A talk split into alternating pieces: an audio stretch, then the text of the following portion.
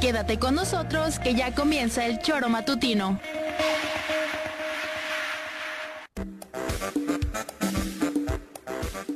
Porque somos quienes alegramos tus mañanas. Interactúa con nosotros y búscanos en nuestras redes sociales como El Choro Matutino. Sintonízanos desde nuestra página web www.elchoromatutino.com y llámanos a cabina al 777-311-6050 de lunes a viernes de 7 a 9 de la mañana por Radio Desafío y también por Irradia FM 103.7. Somos la mejor revista informativa del país. Somos... El Choro.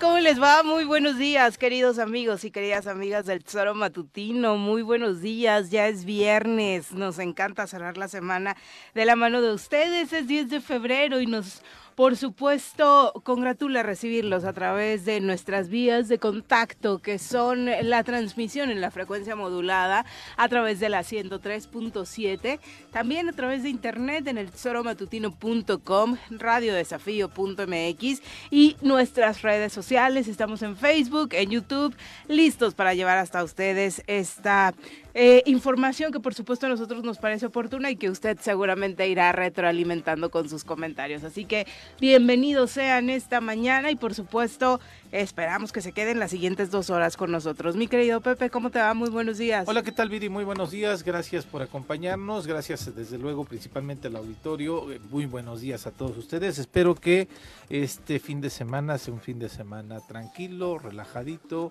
que la pasen bien primero en la jornada laboral, pero ya después que sea y que venga lo que tenga que venir, ¿no? Exactamente. Presentemos a quien nos acompaña a través de la línea telefónica, el señor Juan José Arrece. Juanjo, ¿cómo te va? Muy buenos días. ¿Qué pasó, Viri? Buenos días. Aquí andamos en Guadalajara. ¿Qué tal? ¿Cómo pinta? ¿Eh? ¿Cómo pinta esta mañanita por Jalisco? Pues no veo ni madre porque estoy en la habitación, pero un ratito bajo. Ok, pues queremos el reporte completo. Ando de huevón. Vamos a presentar a quien nos acompaña en comentarios, ¿te parece?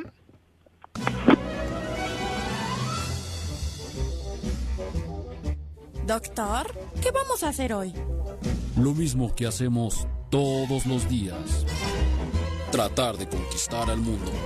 ¿Desde el laboratorio? No, desde la cabina del choro matutino. Llega con nosotros el doctor Iván Dunker.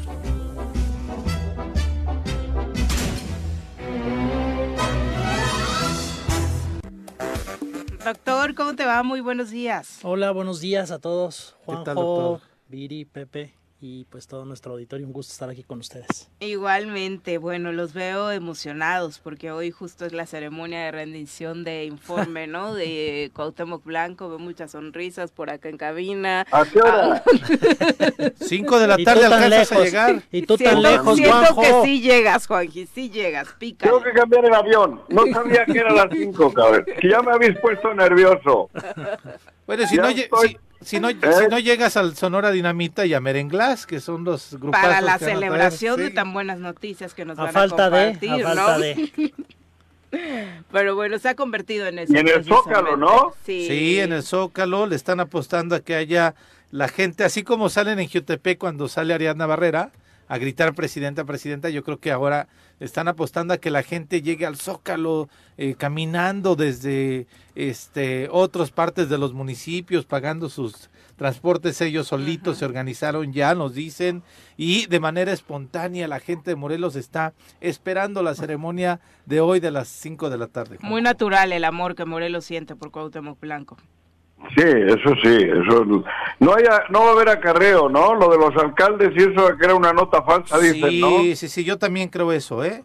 eh ayer circuló un Twitter, eh, una captura de pantalla de, de, WhatsApp, no de Twitter, en donde pues se presume que es del teléfono del titular de la Comisión Estatal de Agua, en donde le manda un mensaje al presidente y le dice, ya listo para mañana, está lista, esta es la lista de los alcaldes que me mandó Uli tenemos que confirmados así como tú para el informe del viernes. Y entonces empieza a decir, Cuautla 300, Conacatepec 200, Ochitepec 200, Mazatepec 200, Miacatlán 200, Tetecal está más chiquito, 100, igual que Zacatepec, Huatlán del Río, Temuaga, Macusac y Jantetelco, Tepoztlán 200. Se supone que deberían ser más presidentes y presidentas, pero se están haciendo güeyes. Y no me han dicho nada. ¿Quién sabe si ya están chaqueteando así, dice? Para las rutas y camiones ya están listos con todo y su lunch para que nuestra gente no vaya desnutrida y griten chingón. Ja, ja, ja. Si necesitas más camiones, pues márcale al güero mercado. Si no tienes su número, pon el número ahí. Tenemos que llegar, llenar el lugar porque las cosas están tensas. El gober ya ves cómo ha estado estos días de irritable. Cualquier cosa, sigo a tus órdenes y, pero ya después, pues dijo que no, pues en su cuenta de Twitter. Es que también, o sea, yo espero que haya sido algún bromista, porque si es la oposición la que está haciendo esas cosas de muy bajo nivel, me parece que es muy obvio por la redacción que eso es totalmente falso, ¿no? A mí, me parece muy fake, ¿no? Yo por eso confío que la gente va a llegar de manera espontánea, que nadie está pensando en un acarreo y que este pues vamos a ver el, zócalo repleto así como veíamos pues que vayan que disfruten el espectáculo. De todos lo están pagando con nuestros impuestos que bailen ¿no? que bailen. Nada más yo creo que pues al final no, no regalen su voto por eso no pero pues mientras disfruten Digo, del espectáculo al final, porque del principio creo que no Sí, además no necesitamos hoy tener pruebas de un acarreo para un evento cuando hemos visto un despilfarro de dinero en cualquier otra cosa menos que para los intereses de los morelenses durante no este año del que tiene que informar Cuauhtémoc Blanco, sino durante todo su gobierno, ¿no? Este va a ser el acto más importante en los cuatro años. ¿Crees? Pues es el único masivo, Juanjo, que eh, va a tener el gobernador a partir de, sus informes, ¿no? Los otros habían sido más, más austeros. no, ha hecho, nada, ahora vaya, va a hacer un evento. Sí, había estado escondidito, cuidándose. todo lo que va a hacer en cuatro años. Pues es que me parece que este es, parte de la efervescencia del 2024 y quiere mostrar músculo, ¿no? Que todavía en el Estado hay gente que lo sigue, que todavía en el Estado hay gente que lo apoya, que todavía en el Estado puede llenar la plaza del Zócalo y me parece que es como él mismo lo decía, en esa búsqueda del hueso, ¿no? Este, una muestra de músculo que quiere dar el, el gobierno, el propio Cuauhtémoc Blanco, para que alguien voltee a verlo desde quizá la federación y diga, mira, todavía llena plazas el señor gobernador. Pero si los de la federación hablas de la Federación Mexicana de, Fútbol. No, hablo de no, esos, esos no, ni, hablar. Ah, ahí tus amigos lo quieren. Hablo de Mario Delgado, hablo de presidencia, ah, hablo de pues. Claudia Sheinbaum, no sé a dónde se lo hablo de Delfina. En el fútbol no me lo han tratado mal, eh, la verdad, la verdad. Delfina que se pongan las pilas que dicen que le está alcanzando la otra. Sí, se está cerrando según dicen Algunas encuestas, las otras dicen que incluso han perdido la ventaja. Pero que se, sí, sí, le lleva ventaja, pero que se pongan las pilas. Y bueno, yo lo del evento de hoy, vuelvo a repetir, a mí me parece que es lo único que ha hecho en cuatro años. ¿Organizar un baile en el Zócalo? Exacto, mm. exactamente. Es lo único que ha hecho en cuatro años. Organizar un baile en el Zócalo de Cuernavaca. Nada más. Entonces, pues bueno, con todo eso... No se te olvide su villa navideña, que también estuvo muy bonita. Ah, bueno, pero esto ya es... Y carísima, dicen. Ajá, pero por eso digo, yo no, y, yo no sé por qué se molestan, ¿no? Porque que llene, que llene, hombre, que llene. No se lo va a creer ni él, va a decir, mira, que, que, bueno, él igual sí, porque Bueno, nada, mejor no digo nada de ese señor. No, yo creo que ni él se la cree ya a estas alturas, Juan Josa, después de lo que hemos visto a nivel informativo y también en esta confrontación que ya una, un sector de la ciudadanía le hace para exigirle obras, para exigirle resultados y ya no solo ir a, tomarse la foto como comprobamos esta semana en Jutepec, la verdad es que yo creo que por muy optimista que sea, Nicuau se termina creyendo que la gente se va a presentar al Zócalo para aplaudirle. No, no a mí lo que me parece es lo que hemos visto mucho, que es pues finalmente ese, ese espectáculo, esa, digamos, percepción, ¿no? O sea, tratar de influir en la percepción, pero no en los, no a través de hechos, sino a través de un discurso, de antagonismos y de no se hacen las cosas no porque no se quiera, sino porque no, no, no, no lo han dejado y, cosas así, ¿no? Entonces me parece que al final pues es lo mismo, lo mismo que vemos siempre, el, mismo cuento de siempre y creo que pues ahí es en donde hay que cambiar. Vuelvo a lo de todos los días. Pago una cena para dos personas con todo, hasta Por champán. Si te quieres apuntar, ¿eh? Ah, champán ya. No, bueno. Estuvo el champán. Si hay una persona que llama, que llame y me diga en casa Hidalgo la cena, ¿eh? Para que conste, porque si hay una persona que me llama y me dice un acto relevante, una obra relevante en los cuatro, no este último año, en cuatro años. Este es el informe de Cuauhtémoc Blanco díganme una obra que haya hecho relevante, no el muro en Temisco, una obra relevante que haya servido para Morelos en estos cuatro años. Cena para dos, todo pagado, vino tinto, 3B, 3B, bueno, y si les gusta otro, otro. Bueno, este bonito y barato o 3V. Este, ahora estoy haciendo un informe de ¿eh? que ha dicho que si 3B de bueno, bonito y barato o el, eh, o el famoso. No, de, de Casa Madero, el de, Casa, Madero. Sí. Y si hay alguien que este es el informe de Cuauhtémoc, ahorita les hago yo rápido. Alguien que haya que me que me compró Te faltó el champán, ya no dijiste champán ahora en esta última intervención. Ah, okay. Moe Shandon. Okay. Ay, yo sí quiero. La podría catafixiar para el 14 si encuentro alguna. Voy a buscarle una Búscale, búscale. Voy a buscarle, la verdad. A ver, búsquele, cabrón. Aproveche. Voy a leer su, voy a leer su boletín del informe a ver si al menos él me da una pista, ¿no? Ya, ahí está, directo. He resumido el informe. Ya está resumido. En el 2022 realizó 81 giras de trabajo tres presidenciales y 114 eventos en todos los municipios del estado. Va. Aguas, no, ¿eh?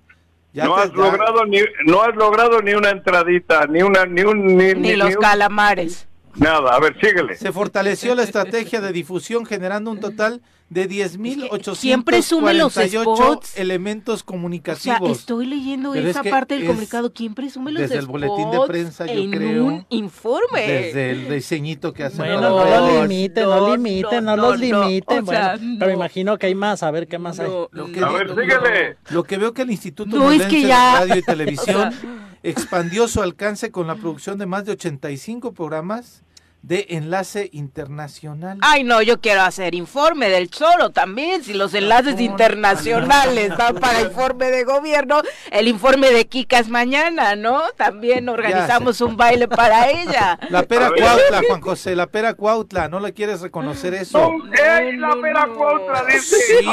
mira, dice que después de largos años de abandono y gracias a las gestiones del jefe del Ejecutivo Estatal junto al presidente, se inauguró la obra de modernización de la ah, carretera ah, Se inauguró. Sí, pero... Se inauguró. Eh, una obra que llevaba 11 años. Digo, mínimo no tuvieron el descaro de decir una obra que gestionó el gobernador. No, sí dice ahí. Sí dice gestionó. Sí dice gestión del Ejecutivo. Ah, bueno, pero el Ejecutivo anterior no dice cuál, ¿no? No entra. Esa es falta, güey. Bueno, tal vez algunas de agua. Yo ya te dije, tal vez unas de ese agua sí te van a decir, Juanjo. No sé qué tan relevantes, pero ahí sí ha habido lana, ahí se ha corrido lana. Relevante, se relevante. o sea, lo de los spots no lo supero. No, Las piezas como las pirámides, como las pirámides de Egipto, algo que quede, una presa grande, que no me venga ese agua también como que ha puesto cuatro tubos. A ver, no, digo, no hay nada que haya cambiado trascendentemente la situación económica ni social de Morelos. ¿no? O sea, digamos, esas cuestiones trascendentes, pues no, no las Absolutamente nada. Digo, a ti tampoco se te ocurre, ¿no? Y, ah, supongo que quisieras competir por la cena. Eh, no, pues estoy pensando, eh, sigo pensando, tú búscale. ¿Cuál, Joaquín? Una placa en el Teopanzolco puso, ¿no? Ah, la placa conmemorativa, sí, del ah, aniversario del Teopanzolco, de la Pero Pero eso se hizo en la época de Graco, como la pera Cuautla. ¿Qué más? A ver, siga.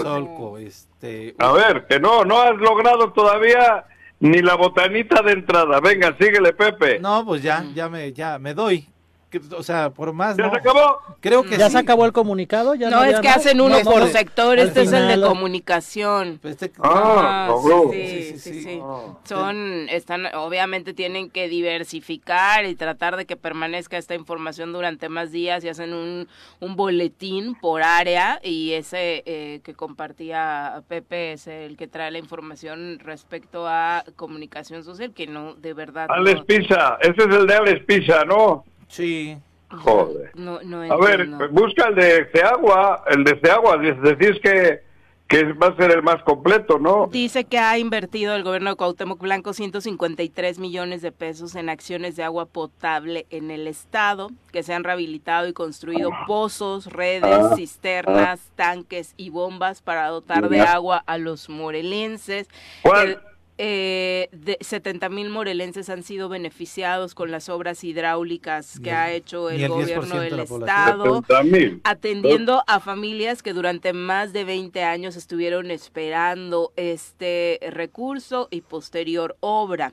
Dice el comunicado que a través de la CEAGUA se han realizado obras de agua potable, eh, invirtiéndose 153 millones 169 mil pesos. ¿Cuál es el desglose de esas obras? Hay ocho pozos rehabilitados, se construyeron dos tanques elevados, 40 cisternas de captación pluvial con sanitario ecológico, eh, hay también una planta de tratamientos de agua residuales y dice que construyó cisternas, más de 500 en Amacuzac, Cuernavaca, Hueyapan, Huitzilac, Miacatlán, Tlalnepantla, Tlayacapan. Que te diga dónde está la de Huitzilac, cabrón. ¿No conoces tu cisterna? No. Mm. No. Y le, le hazle una visita guiada a Juanji, vecino distinguido de Huitzilac. Sí, que me diga dónde.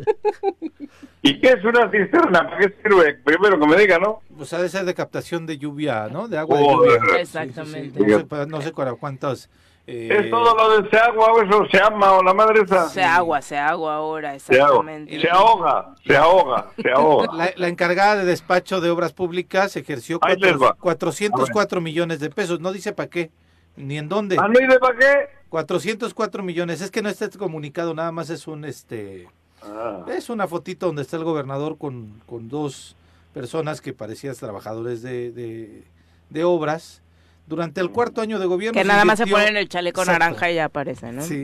Se invirtió en obra pública más de 404 millones de pesos. Pero no dice cuáles son las obras. Hostia. Pues muchas fotos sí tiene, obviamente es lo que más hay, pero no sabemos eh, si realmente ha sido que la inversión de la que hablan los boletines esté traducida como tal, porque tampoco ha existido transparencia en ese sentido, que es otro de los graves problemas del gobierno de Cuauhtémoc Blanco, ¿no? Que si quisiéramos comprobar muchos de estos dichos, bueno, aquí mismo nuestros amigos eh, de Morelos Fin de Cuentas, por ejemplo, nos han compartido lo difícil que ha sido tener acceso a este tipo de detalles de la información, ¿no? Sí, yo creo que al final, digo, montos, pues sí, son muchos millones, ¿no? Pero bueno, así son los presupuestos. No, ni Luego la utilidad. Al final, en el sentido común de lo que comentamos aquí, de lo que escuchamos, de lo que vimos en lo cotidiano, se ha transformado la calidad de vida de Morelos, ha mejorado sustancialmente, hay grandes cambios en ese sentido y me parece que, pues no, ¿no? Y digo, se, podrá, se podrá invertir muchísimo dinero, pero si al final no hay cambios en ese sentido, sobre todo para los más marginados, pues creo que simplemente pero no que no es ni verdad, que no han invertido ese dinero, ¿qué dinero? Pero si es, si es morralla, todo de los 40 mil millones que tuvieron, ¿dónde has visto algo irrelevante? Dime. Sí, no, no se nota, no se palpa en la... En, Dime cuál, a ver, por eso... Trasladándose en Morelos no se palpa. Y menos en los sectores que más nos interesan, ¿no? Que sería en este momento seguridad y desarrollo económico. Y la verdad es que ninguno de estos ámbitos hemos tenido un cambio. A ver, Pepe. Sí. dime algo relevante de los seis años de Graco. El, el, el, Congreso. El Congreso, el, Museo Juan Soriano. El Coruco. El, Coruco, Díaz, la gestión de la autopista siglo XXI.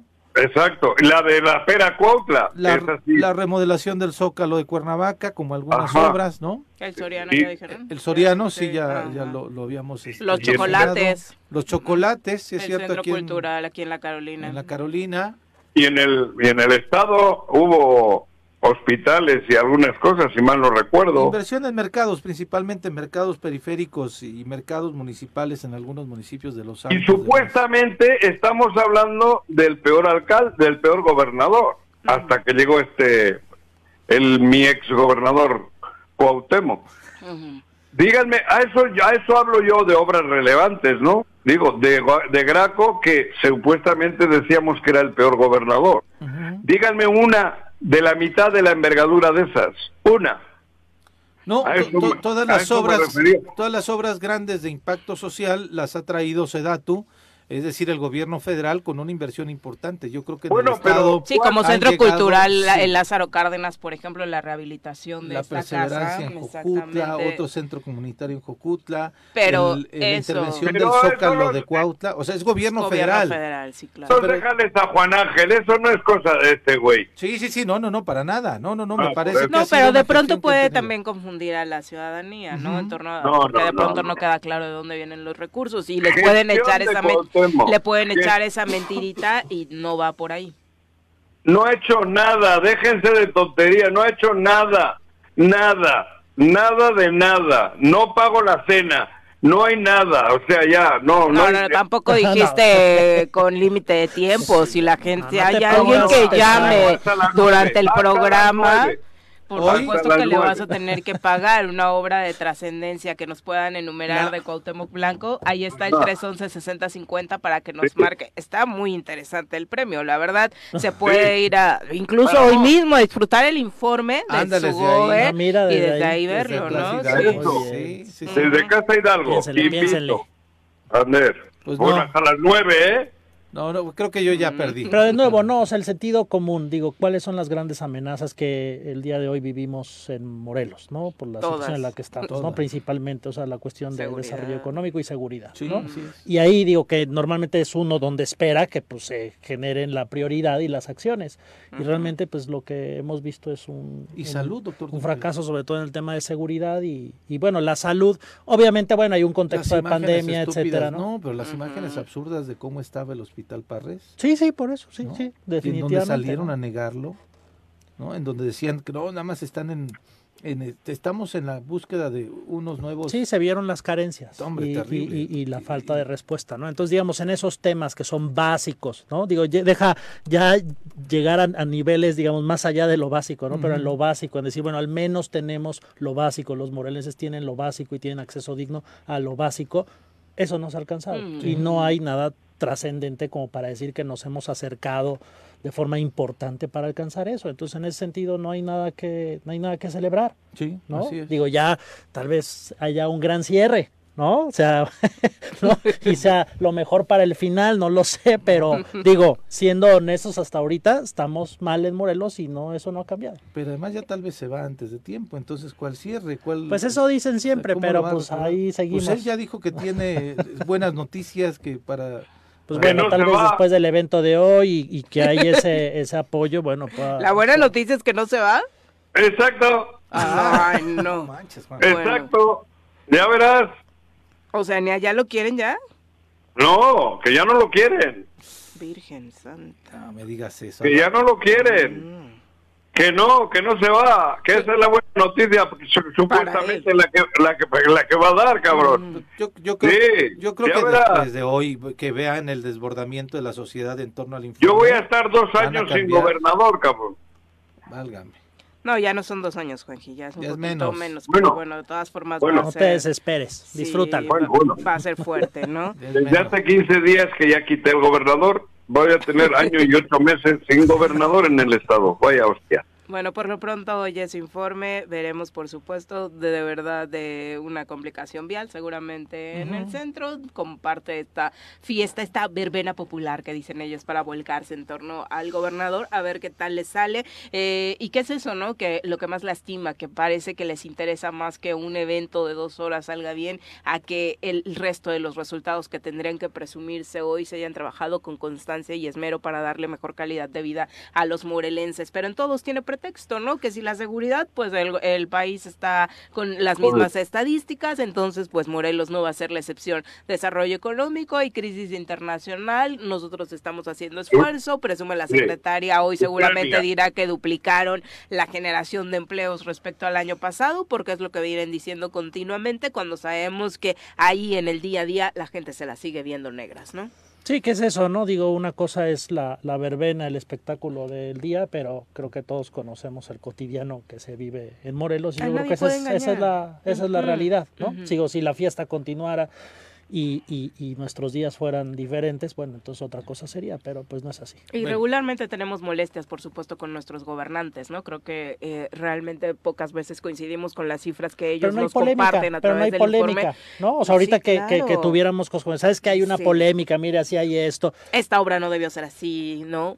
O mínimo. Creo que las cosas son claras, ni siquiera hay material como para poder debatir. Estamos tonteando, como dice Juanjo, porque no hay una obra en la cual centrarnos y Pero siento que no la han encontrado, siento que no la han encontrado. Por, aquí el, Barto quiere participar y sí tuvo el descaro de decir que él le apuesta a participar con lo de la pera Cuautla, pero no, no vale, no vale Barto, ya quedas descalificado sí, ya. no tienes ahí un botoncito, Descalificado una espantosa X. busca otra, Barto. Todavía puedes participar. y también acá producción no está limitada a que participe gente del me equipo, voy ¿eh? Ya que todos, estamos... todos, pueden, todos pueden, todos. Ya, que estamos en la broma. A Barto dile que le invito a una torta el domingo en en Huitzilac. Ándale, Barto. Le invito una, una, una barbacoa. Con lo que ha dicho, le alcanza para una torta, no torta. Siento que le caería bien una barbacoa el domingo temprano al Barto porque por las sus publicaciones siento que él suele andar crudito. Le preparo yo una torta para lo que le alcanza con lo de la pera. Oye, y, y dentro de esto que además pues estamos evidentemente eh, que es una desgracia, pues, ¿no? Lo estamos haciendo en un tono sarcástico y más, pero es una desgracia lo que estamos viviendo. Nuestra, nuestra virtud y tragedia, nos reímos, sí, nos reímos de esto. Sí, sí, sí, ¿no? como buenos mexicanos, de la tragedia hacemos, hacemos comedia, pero me voy a ir yo ahora sí a lo banal. Vamos, órale, a ver. La Sonora Dinamita, evidentemente a mí me encanta, porque es una banda, es una sonora de la época de mis padres, quizá, ¿no?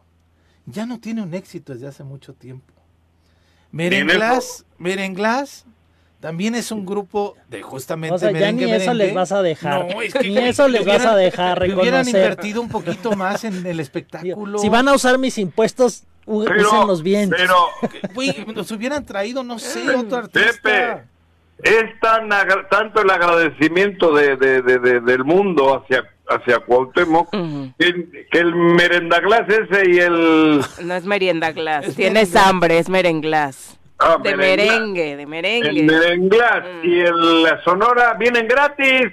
Ah, mira.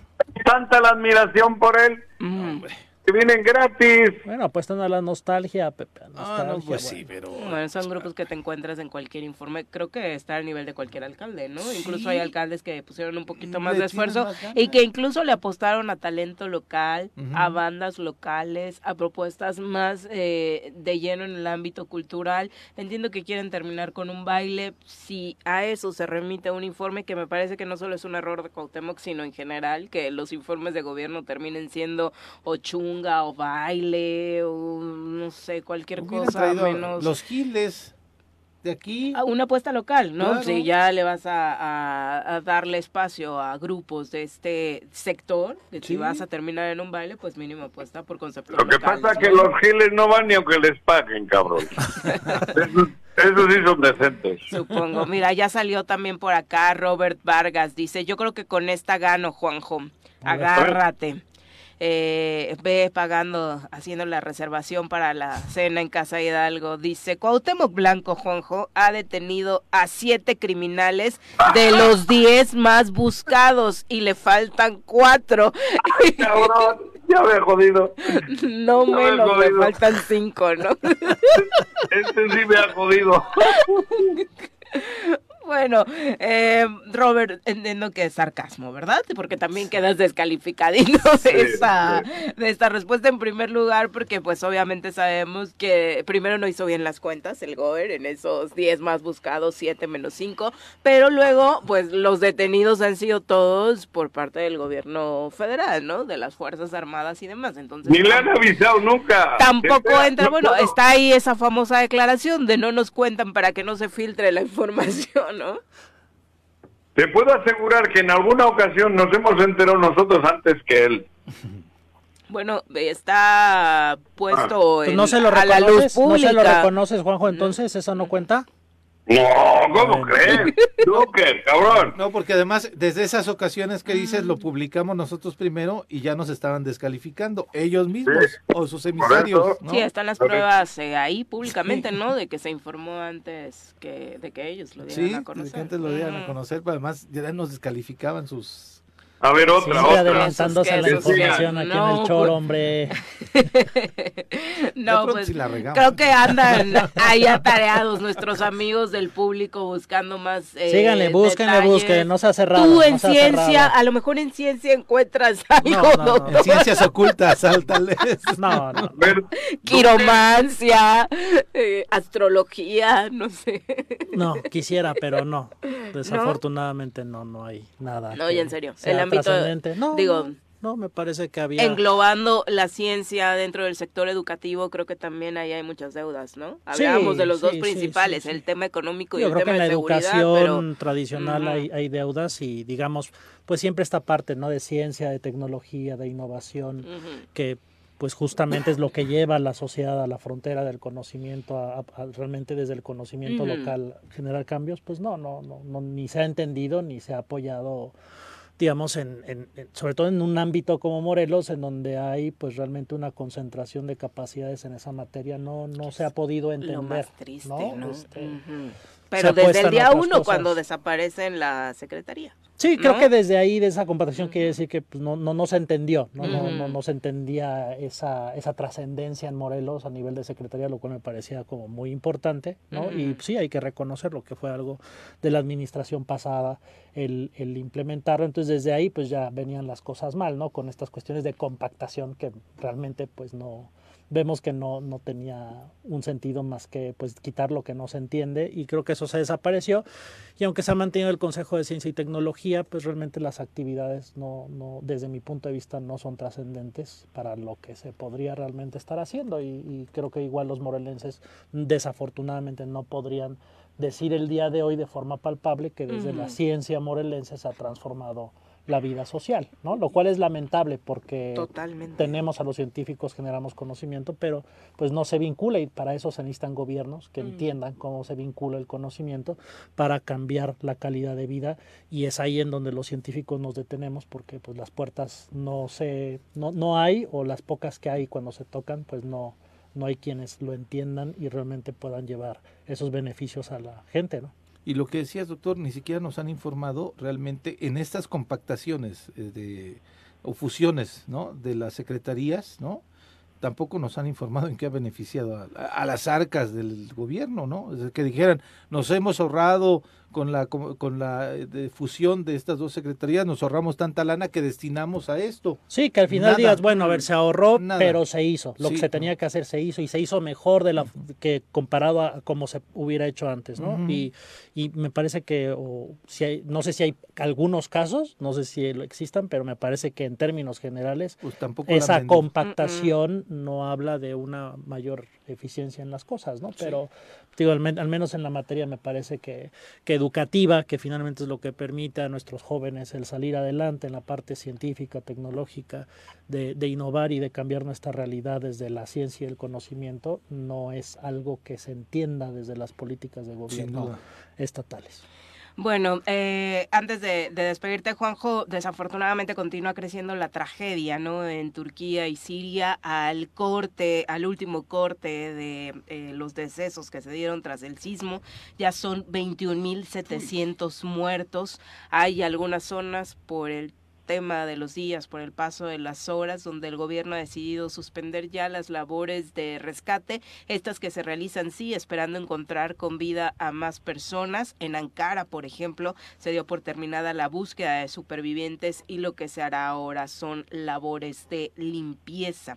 Los muertos en ambos países, en Turquía y en Siria, sumarían ya casi 23 mil, tomando en cuenta este desfase que hay con las cifras que eh, tiene Siria pues un tanto más eh, complicadas de hacer llegar a la a, la a quienes hacen la cobertura informativa dado precisamente pues eh, que hay unas zonas tomadas por los rebeldes, ¿no? Sí, nosotros diciendo tonterías de un tonto y, y otras partes del mundo teniendo esa, bueno, joder, esa tragedia, ¿no? Parece que la madre naturaleza castiga siempre a los mismos, cabrón digo, a los mismos sectores, a la misma población, ¿no? Porque ahora también han caído las casas más jodidas, las peor hechas. Las de los refugiados, por ejemplo, los, quienes llegaron de Siria precisamente a Turquía buscando escapar de la guerra y que hoy volvieron a quedarse sin nada, ¿no?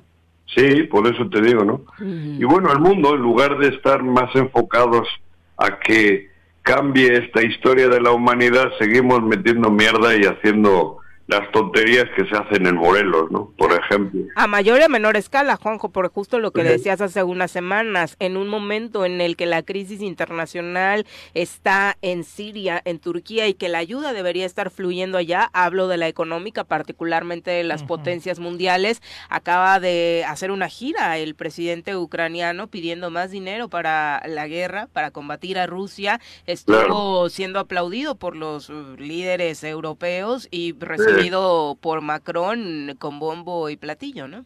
Como héroe. Sí, por eso te digo que está el mundo al revés, lamentablemente. Porque yo creo que iban a ser más de 30 mil muertos, porque si hablan ya de veintitantos mil, sí, claro. la tragedia puede ser mayúscula. Hacía mucho tiempo que no había tantos muertos, en, diríamos, en una en un evento, ¿no? En, una, en, un, día, en una natural, ¿no? De, un desastre natural, cabrón. Es escalofriante. Ver las imágenes, pues te ponen los pelos de punta. Y yo creo que ya se pasó el tiempo para que veamos algún otro milagro como el que se ha ido viendo, ¿no? De manera que, en fin, terrible. Y bueno, yo ya me despido porque te digo, estoy aquí en Guadalajara. Ayer fue la asamblea aquí de la Liga TDP, de la tercera Quedamos, ¿Cómo, les fue? Bien, quedamos, quedó de nuevo por, eh, ¿cómo se dice? Reelecto. Sí, quedamos por, unanimidad, ¿no? Eso, unanimidad, no hubo nadie en contra. Eso es algo que... Por unanimidad real o como la de Ariadna aquí en el Congreso de unanimidad de tres y llegamos dos. Ándale, ¿eh?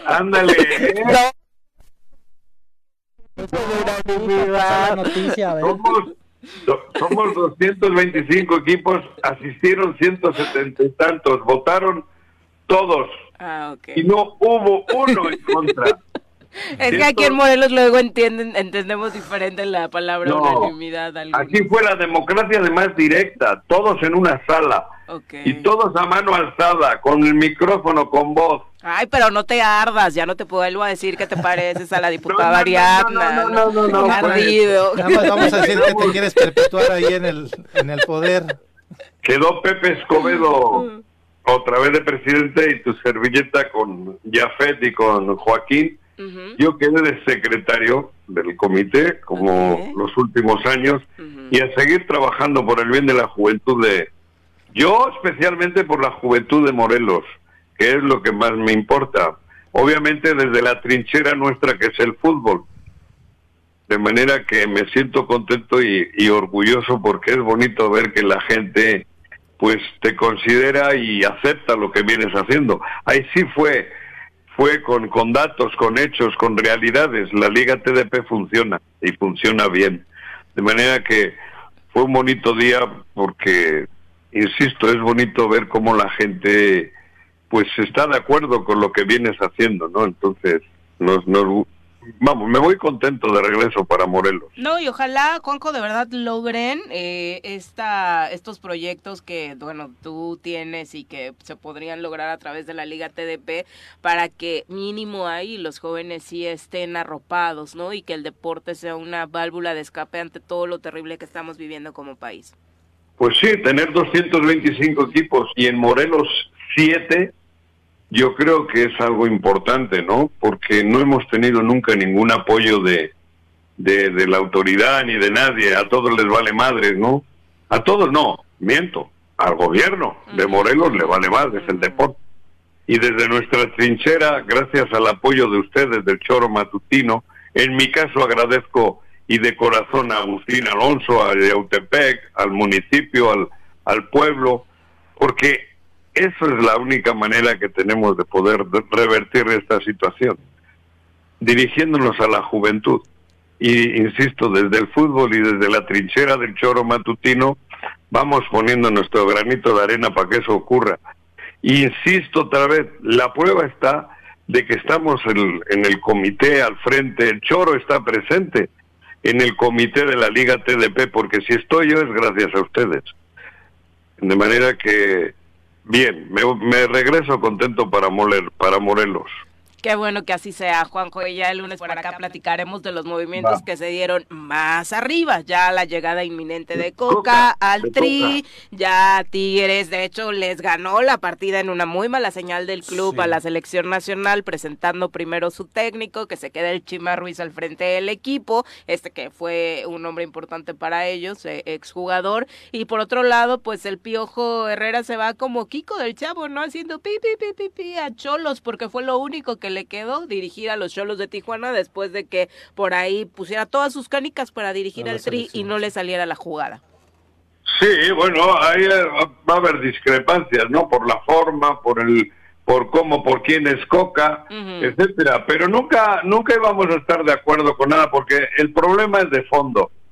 Por mucha forma que le quieran dar a esta, por mucho nombre, Hugo Sánchez, el, el problema es de fondo. Mientras no se corrija el fondo, mientras no hayan muchos extranjeros del fútbol fuera, digo, muchos fuera en cuanto al número, mientras no jueguen los equipos con siete mexicanos en la cancha, por lo menos, y mientras no se trabaje bien las fuerzas básicas, como lo hace el Pachuca, por ejemplo, que es de los pocos, Mientras tanto, es igual que pongas a la coca, a la marihuana, a lo que sea.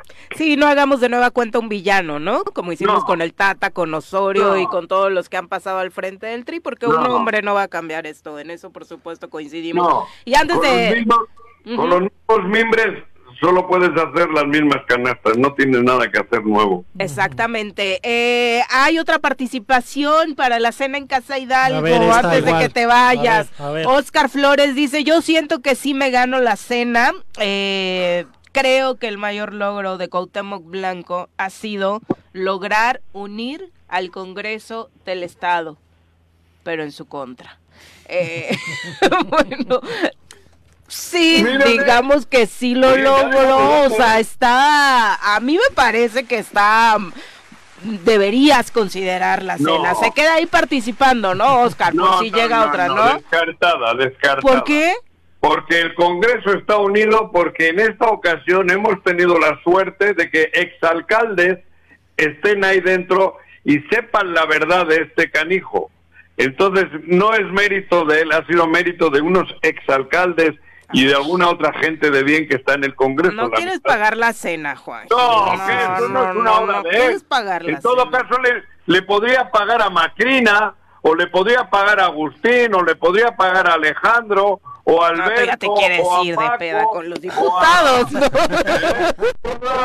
le voy a pagar a este? No, no, no, no, no, para nada. Ya me voy. Ay, no. Órale. Ahí me avisan a las nueve si hay otro. Te estás viendo bien, Cuau, nada más nos estás timando con los premios. No, una obra relevante, algo de magnitud, algo que quede, que, que, que, que, que, que, que sirva para Morelos. No, eso de los Bueno, y además esto va a durar nada más este eh, esta legislatura, ¿no? En todo caso, tampoco si lo hubiera logrado incluso no va a trascender más allá. No, pero eso no es cosa de... Bueno, más. Ay, señora Arreza, a descansar. Adiós. A Dunker, adiós. Ay, Juanjo. Ay, sí, a Dunker. De otros eh? colaboradores no se despide, ¿eh? ya te estás ganando de nueva cuenta sus afectos porque hubo un tiempo que no te quería. Son las 7 con 43, volvemos. Gracias por continuar con nosotros. Eh, bueno, antes de pasar a la siguiente información, por supuesto, ayer eh, se pronunció el alcalde de Cuernavaca, José Luis Uriostegui, de la mano de Alicia Vázquez Luna, acerca de la detención de dos integrantes de la CEPRAC. Eh, señalaron que a pesar de que estos dos hombres que fueron detenidos, eh, pues habían pasado los exámenes de control y confianza, pues tampoco resultó que fuera el filtro que pues, cualquiera esperaría, ¿no? Que tras pasar estos controles eh, tuvieras total certeza y confianza de que iban a ser elementos eso, confiables, pese a que continúan con las evaluaciones de los miembros del gabinete del Ayuntamiento de Cuernavaca y sumado a esto, el alcalde, a pesar de todo, señaló que Alicia Vázquez Luna continúa al frente de la CEPRAC, que no se está pensando en su remoción y que, bueno, esta situación que eh, se suscitó, pues no la involucraría eh, directamente en el análisis que hace continuamente él y su cabildo de, pues, quienes forman parte del grupo, ¿no? Sí, es comentar eh, todavía para complementar la información que el delito al que se le imputa a estos dos eh, personas fue en el 2 de septiembre del año 2021, es decir, cuando todavía no eran funcionarios públicos y no este, estaban dentro de la Secretaría. Me parece, y así lo refieren algunos medios de comunicación, que la única prueba con la que eh, los lograron detener es que supuestamente la telefonía celular indicaba que estaban cerca del lugar del crimen de los hechos, cerca, o sea, ni siquiera te da la certeza de que están ahí, no hay un señalamiento directo de ningún testigo eh, eh, en las pruebas en donde pide la Fiscalía de Delitos de Alto Impacto, en donde señale a alguien directamente a los dos personajes eh, que están pues detenidos y por ende decía el fiscal, el, primer presidente municipal dice, pues bueno, si cometió un, si realmente cometió un delito no fue en el ejercicio de la función pública y se les tiene que investigar de manera eh, como por ello, ¿no? En ese sentido, con las pruebas que eh, tenga la fiscalía, pero insisto, lo único que tienen como prueba la fiscalía es eso, que se encontraban en las inmediaciones de este lugar y sí un vínculo eh, de uno de los detenidos con la persona oxisa. Pero mayor prueba no se tiene y por eso hay que ser eh, pues, prudentes como en todos los como casos. Como siempre, ¿no? Presunción de inocencia y estar pendientes de, cómo se desarrolla el, caso, ¿no? ¿Que es un escándalo? Sí.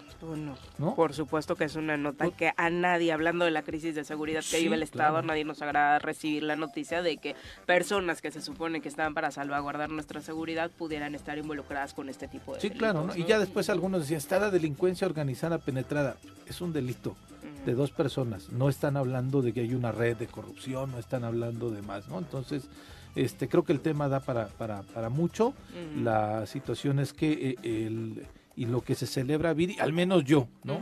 Es que el alcalde salga y dé la cara, que la misma secretaria Alicia Vázquez Luna salga y dé la cara, porque además a uno de los detenidos se le detuvo en el lugar eh, de, trabajo, es decir, en la secretaría, al otro más en las inmediaciones, pero este llegaron hasta la secretaría y ahí la secretaría dijo, Va, se pone a disposición, ¿no? No hay nada que ocultar, eso es lo que también mencionaba ayer este el alcalde y la secretaria pero de que sí es un escándalo, evidentemente trastoca las instituciones, abona a la poca confianza que de pronto tenemos sobre los mismos cuerpos policíacos y lo que más conviene tanto para ellos, para la persona, eh, los familiares del deudo, porque sí hubo un asesinato, ¿no?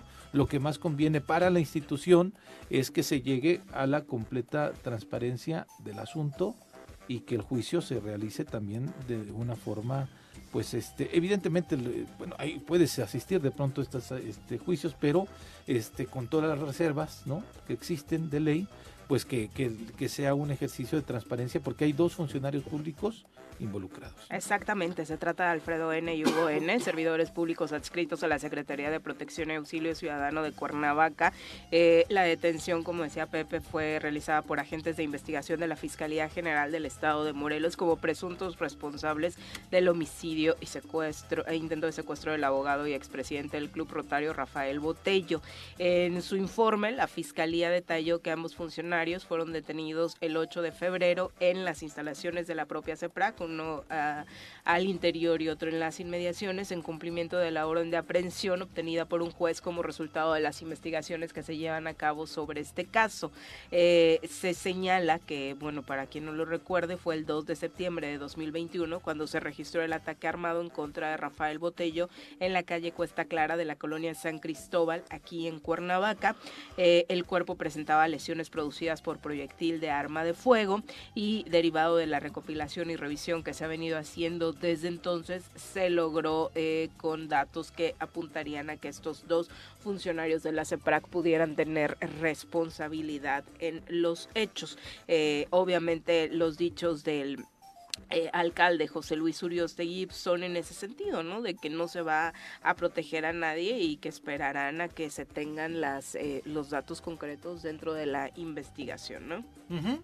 Sí, sí, sí, pero te digo, no hay no hay una prueba contundente que lo señale, sino eh, la prueba contundente que tienen o la, la prueba que más relevancia tiene es esta de que los teléfonos celulares de estos dos personajes, de tanto Alfredo como Hugo, eh, se encontraban cerca eh, las torres del lugar de los hechos. Sí, digo, estamos pendientes, ¿no? Digo, me llama la atención que, que, se gire una orden de aprehensión, ¿no? Porque no se tienen que evaluar los elementos que hay, que eso fuera un elemento suficiente como para ello, ¿no? Yo creo que habrá, habrá que habrá que esperar a las audiencias y ver qué es lo que en su momento se, se presentó, ¿no? Para Sí, para ver qué, pasa. lo que decía, Me parece que la, próxima audiencia es el próximo 13 el lunes, o sea, fue ayer la primera, en donde obviamente los vincularon a proceso, ellos siguen en prisión preventiva oficiosa y será el, próximo lunes cuando se vaya a empezar a desahogar otra audiencia más para las pruebas. Y yo creo que, bueno, independientemente de eso, lo cierto es que la confianza de la ciudadanía en pues las fuerzas de seguridad, sobre todo locales, ¿no? Este de protección, pues no son los no son los mejores y se ha ganado a pulso esa circunstancia, ¿no? Este y, y, yo creo que siempre esto son deberían de ser oportunidades para poner en marcha ¿no? Este, una verdadera transformación, porque sabemos que si esto ocurre, pues un porque hay fallas estructurales, ¿no? De pronto puede ser que este sea un caso real o no, pero seguramente hay otros y que están, ¿no? Este, también desarrollándose, generando esta, esta desconfianza de la gente en lo cotidiano, y yo creo que se necesita ver cómo cómo podemos cambiar eso y muchas veces no se habla de eso, ¿no? Y no sabemos realmente si se está haciendo algo, pero creo que es algo importante que tenemos que... Y la otra gran pregunta, en caso de confirmarse el dato, sería eh, el perfeccionar también los exámenes de control y confianza, ¿no? Realmente nos están llevando hacia un nivel eh, de certeza real acerca de eh, lo que puede hacer o no un elemento policiaco. Y también la agilización de las carpetas de investigación, Viri. Bueno, que ahí llevamos... Este, fue en septiembre. Eh, uno de los detenidos, Hugo, fue a declarar sobre ese de hecho, ¿no? Y en ese momento cuando se declaró, y en, en enero que ingresa a la, a la administración pública, eh, la carpeta todavía no lo tenía como indiciado, sino lo tenía como testigo seis meses después.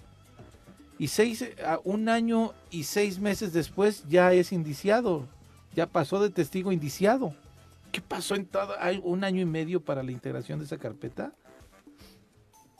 Está lento, muy lento. Mínimo, mínimo la justicia es lenta para, digamos, para, para, para, para, señalar, ¿no? Y para detener, pero también a veces es este, lenta para pues también finalmente llegar a una, a una culpabilidad o una inocencia, ¿no? Y hay mucho trabajo que hacer. Exactamente. Que ahí. Y justo yo creo que esas son las cosas de las que no se hablan y es en donde no vemos realmente los cambios de fondo, ¿no? Y entonces nada más vivimos el caso de hoy, el caso del próximo mes, el caso del año, y, realmente el fondo sigue siendo el mismo. y, casos que desafortunadamente eso nos escandalizan el día que suceden y a los dos días ya los olvidamos. Este caso recuerdo que impactó bastante por el gremio en el que se desarrollaba la víctima y sin embargo ya prácticamente había pasado, a los, al archivo oscuro de todas esas tragedias que a Morelos se le están olvidando, ¿no? Y no podemos decir que el sistema haya cambiado. No. podemos decir que hoy la confianza sea mejor que el año pasado. Entonces, es ahí en donde verdaderamente está el problema y es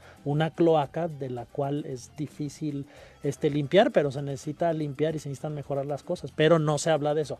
Así es, así es. ¿Les parece si vamos a darle un repaso a la información nacional? Venga.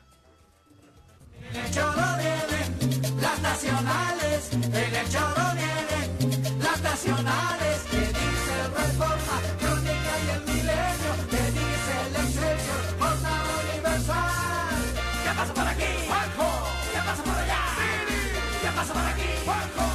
pasa por allá? Si hasta los saben, lo saben. Bueno, vamos a tener que hablar urgentemente con nuestro experto en finanzas para que nos explique esta noticia que a todo mundo tiene impactado sobre eh, los cambios en las tasas de interés para en nuestro país. El día de ayer el Banco de México sorprendió a los mercados con un ajuste de 50 puntos base en la base, en la tasa de interés de referencia que ubica ahora la tasa de interés en 11%. Esto se da, dicen los expertos, ante las presiones de la inflación, particularmente la que se ha generado al arranque de este 2023. La decisión en el Banco de México fue unánime en el ajuste de las tasas de interés la autoridad monetaria adelantó que habrá otro incremento porque se reunirán de nueva cuenta en marzo. Será un incremento de menor magnitud, pero se dará de nueva cuenta esto que le llaman ellos ajuste, al mismo tiempo de que se siguen modificando y elevando los pronósticos de la inflación. Así que es algo a lo que mínimo nos vamos a tener que acostumbrar a la inflación hasta mediados de año y eso que la cuesta, que ya se extendió hasta febrero, sigue siendo bastante pesada y luego con este ajuste que a muchos por el tema de los créditos, por el manejo de su tarjeta de crédito particularmente con esta alza al 11% en la tasa de interés, pues les está preocupando muchísimo, ¿no? Sí, un, un, un, un dato pues preocupante, pero pues bueno, a ver cómo nos va en el resto del año. Particularmente de, con lo que tiene que ver en la canasta básica, ¿no? Hemos visto cómo la ciudadanía, y, y creo que todo, en redes sociales eh, de pronto me he topado con cualquier cantidad de comentarios de este producto lo compraba hace tres meses en Sí. 40 pesos y ahora está casi en 60, ¿no? Ujú. O sea, no son dos pesos, no son tres, ha sido un incremento de casi 20 pesos en algunos productos. Sí, y en lo básico, y de nuevo, ¿a quién afecta más? Pues justamente A las familias. A las familias y, a- y sobre todo a las familias que menos tienen. Que menos ingreso tienen, ¿no? Exactamente. Exacto. El tema de los debates legislativos... Perdón, con- que, ya no, de- dentro del, y de los que algunos tienen, también el aumento de las casetas en unos días, ¿eh? Ah, claro que se viene. que ya para lanzarte a, a Acapulco son como 100, 150 varos más. ¿Y el ¿no? sueldo Entonces, cuando lo suben? Pues lo subieron, pero este... Pero como que no sí, igual, ¿no? Sí, sí, sí. Nos emocionaron con que alargaron los días de vacaciones, pero ahora cómo te vas a ir de vacaciones si está la inflación, si está el aumento en las casetas y está ni la tarjeta de crédito ya te va, ya espero que les dé miedo, eh, aguas para quienes la Para usan no la así pasen. como si fuera un juguete, porque ahora más que nunca está la verdad para generar complicaciones y bastantes. así si es. es si se da un uso pues este desmedido o superficial, ¿no? Como desafortunadamente hacemos para, para algunos gastos hormiga y donde va la tarjeta, va la tarjeta, va la tarjeta y luego ya te ves en unas broncas tremendas. Ujú. Pero bueno, eh, el, la- el debate legislativo ahora está centrado en una ley que permite el control militar del espacio aéreo. Señala la oposición que es inconstitucional y duplicaría funciones. Pero eh, lo raro del caso es que el PRI y el PAN se abstuvieron de votar en contra. Dejaron solo a Movimiento Ciudadano votando contra la militarización del espacio aéreo hace unos días que el Pleno de la Cámara eh, aprobaba precisamente para ser exactos el miércoles que la Secretaría de la Defensa Nacional sea quien vigile y proteja el espacio aéreo mexicano. Eh, especialistas en el área, como Rogelio Ramírez, eh, señalan que se viola el artículo 129 constitucional, pues no se puede tomar a la ligera el marco constitucional que separa a la autoridad civil de la militar. Se requiere un estudio profundo sobre este tema y como él hay muchas otras voces que hablan... eh, en pro y en contra, pero que, bueno, desafortunadamente están teniendo un debate posterior y no previo a una decisión que ya está ahí tomada por el Pleno de la Cámara de Diputados, ¿no? Pues es que varias de esas decisiones las han puesto de pronto por sorpresa, ¿no? y algunos reclaman que no se han cumplido con el proceso legislativo, pero yo creo que esta también llegó por sorpresa, no era un tema que viéramos públicamente que se haya Que viniera, estado, ¿no? sí, ¿no? Y entonces creo que los agarró eh, por sorpresa y por eso no permitió que hubiera los suficientes debates y posturas para saber cuál es el fondo del asunto, ¿no? Sí, y, y- y justamente es eso, porque es eso es lo que es trascendente y eso es lo que se queda y puede quedar por mucho tiempo, ¿no? Que es finalmente esta ideología, ¿no? Ujú. De pues la militarización de distintos ámbitos que eran civiles, ¿no? Sí. Y que tendríamos que entender, y bueno, y cuál es, y, y- y si es uno u otro, pues es lo mismo, ¿no? Y no, no es lo mismo, ¿no? Sí, no, Hay no. una, el, el poder civil pues responde finalmente a las, a las instituciones este, democráticas y obviamente pues a, a- a estructuras que lo van regulando, ¿no? Y la militarización es otro tipo de, de ideología generada para otro tipo de, de espacios. Y, y y es ahí en donde estamos viendo cada vez más esto y no se habla del fondo. Y todos estos cambios aunque a veces pueden ser en ámbitos que pueden ser trascendentes como el espacio aéreo u otros más pequeños, al final tienen un impacto transversal en lo que como país, como sociedad nos iremos desarrollando. Y yo en particular estoy en contra de, de, de este, de este avance. Y, de y- los y- militares. Sí, o sea, digamos, Sí, sí, digo, no, no es estigmatizar a No. los militares, me parece es más bien el, más que eso es el que finalmente el poder civil, ¿no? O, o la representación civil se pierda de estos ámbitos, ¿no? Así es. Y me parece que ya una justificación en cuanto a es que no tenemos la solidez en las estructuras civiles y entonces por eso entran estas, estas estos otros elementos, me parece que tampoco se sostiene, porque tampoco se está haciendo nada si hubiera esas fragilidades para reforzar el- el- la cuestión civil. Claro. Mira, un ejemplo clarísimo. Eh, hace una semana, una persona extranjera llegó a nuestro país, es un caso cercano, y eh, el aeropuerto está manejado por la Marina, desde el alto mando hasta abajito, completamente militarizada. Estuvo incomunicada 12 horas. No le dieron ni agua en esas 12 horas por una situación, nunca se supo por qué, cuando había sido una persona que ya había venido a nuestro país en diferentes momentos. Había vivido acá durante muchos años. Exactamente, ¿no? Y entonces la tuvieron retenida ahí en el aeropuerto y se tuvo que mover por cielo, mar y tierra los demás familiares para tratar de, este, primero tener una explicación. Y ya después, la respuesta de la autoridad ya no era el por qué está retenida, sino por qué tiene tanta gente que está tratando de sacarla. Entonces, de pronto, digo, en ese razonamiento que tienen la instrucción militar, no es tan flexible, es bastante lineal o cuadrada para estar en algunos espacios en donde lo que tiene que prevalecer es el criterio ¿no? y no una visión. Y las leyes y los derechos humanos, y etcétera. Y me parece que ahí es en donde de pronto cuando se meten este tipo de cambios, no hay a veces la regulación ¿no? Adecuada para que eso no, La no- no capacitación, ocurra. La claro, capacitación, para sí. buena parte del personal que de entrada este, ¿no? Que como sabemos está en todos lados, pues tiene de entrada el contacto directo con la ciudadanía y particularmente en un momento en el que necesitamos, eh, pues creo que todos los países, ¿no? Dejar una buena imagen, la llegada de extranjeros para que el turismo siga floreciendo y demás, esta imagen creo que a México para nada, para nada le hace bien, ¿no? Sí, Eh, está el presidente Andrés Manuel López Obrador en Jalisco. Siento que fue el pretexto de Juanji para quedarse Ah, otro día. mira, mira, Eh, Está en Zapopan para el aniversario de la Fuerza Aérea. De hecho, hoy la mañanera se está llevando a cabo en la base naval eh, para llevar a cabo pues este ritual informativo matutino. Dejó que Enrique Alfaro abriera la mañanera hoy. Pues la verdad es que con cara de serios ambos, pero saludándose bonito. Enrique Alfaro diciendo, el gobernador de Jalisco diciendo que pues obviamente están haciendo todo su trabajo para que la seguridad mejore en el estado de Jalisco, acompañados del gobierno federal.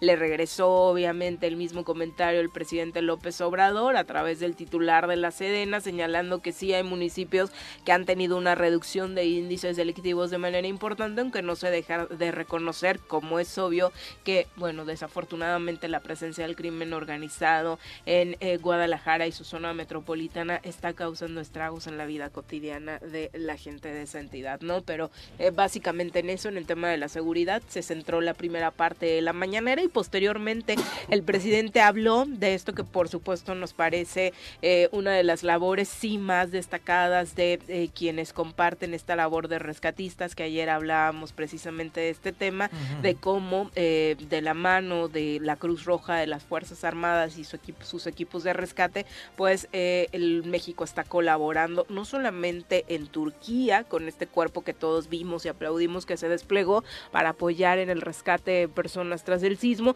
sino también en Chile, donde hay una ola de incendios muy fuerte, así que tenemos estos dos grupos de mexicanos desplegados para apoyar internacionalmente y eso por supuesto sí habla de lo que siempre ha sido México en cuanto a las relaciones internacionales, ¿no? Sí, la solidaridad principalmente, ¿no? Hablaban de alrededor de 200 elementos de brigadistas también de la CONAFOR que se fueron que sí que se fueron para para Chile y un número similar fue el que partió a Turquía hace unos dos, tres días. Hay 11 cuerpos que ya fueron rescatados por mexicanos, uno de ellos solamente con vida, el de una mujer. Ayer el canciller Marcelo Ebrard eh, lo anunciaba.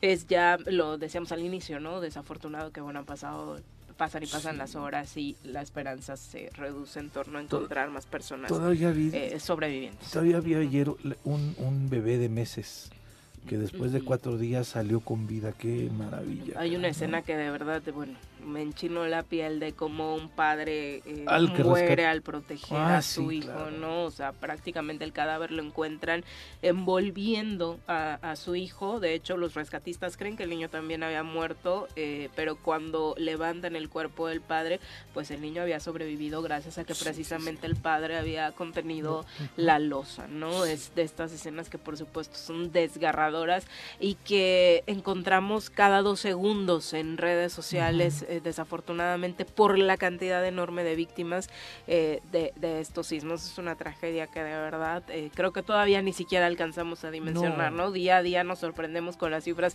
que nos van llegando acerca de las víctimas mortales. Y ojalá, ojalá que podamos tomar de esa fraternidad, de esa solidaridad, el, el, ejemplo de también seguirla nosotros en, en lo cotidiano, ¿no? no siempre en la tragedia, ¿no? Porque ciertamente creo que la tragedia saca lo mejor de nosotros, sí pero de pronto cuando no está, como que se nos olvida eso, ¿no? Y, creo que es un error. Yo creo que eso hay que ejercerlo y esto es un ejemplo de, que al final siempre necesitas del otro y hay que cuidar al otro. Y, en ese sentido, fíjate, doctor, lo que dice Viri, el, número de víctimas es impresionante, es terrible, no lo alcanzamos a dimensionar. Pero lo que todavía no alcanzamos a dimensionar es lo que van a tardar económicamente, socialmente, en poder recuperar la vida cotidiana de estos dos países, es decir, las viviendas, los edificios, las escuelas, los hospitales, todo lo que se dañó va a ser verdaderamente terrible.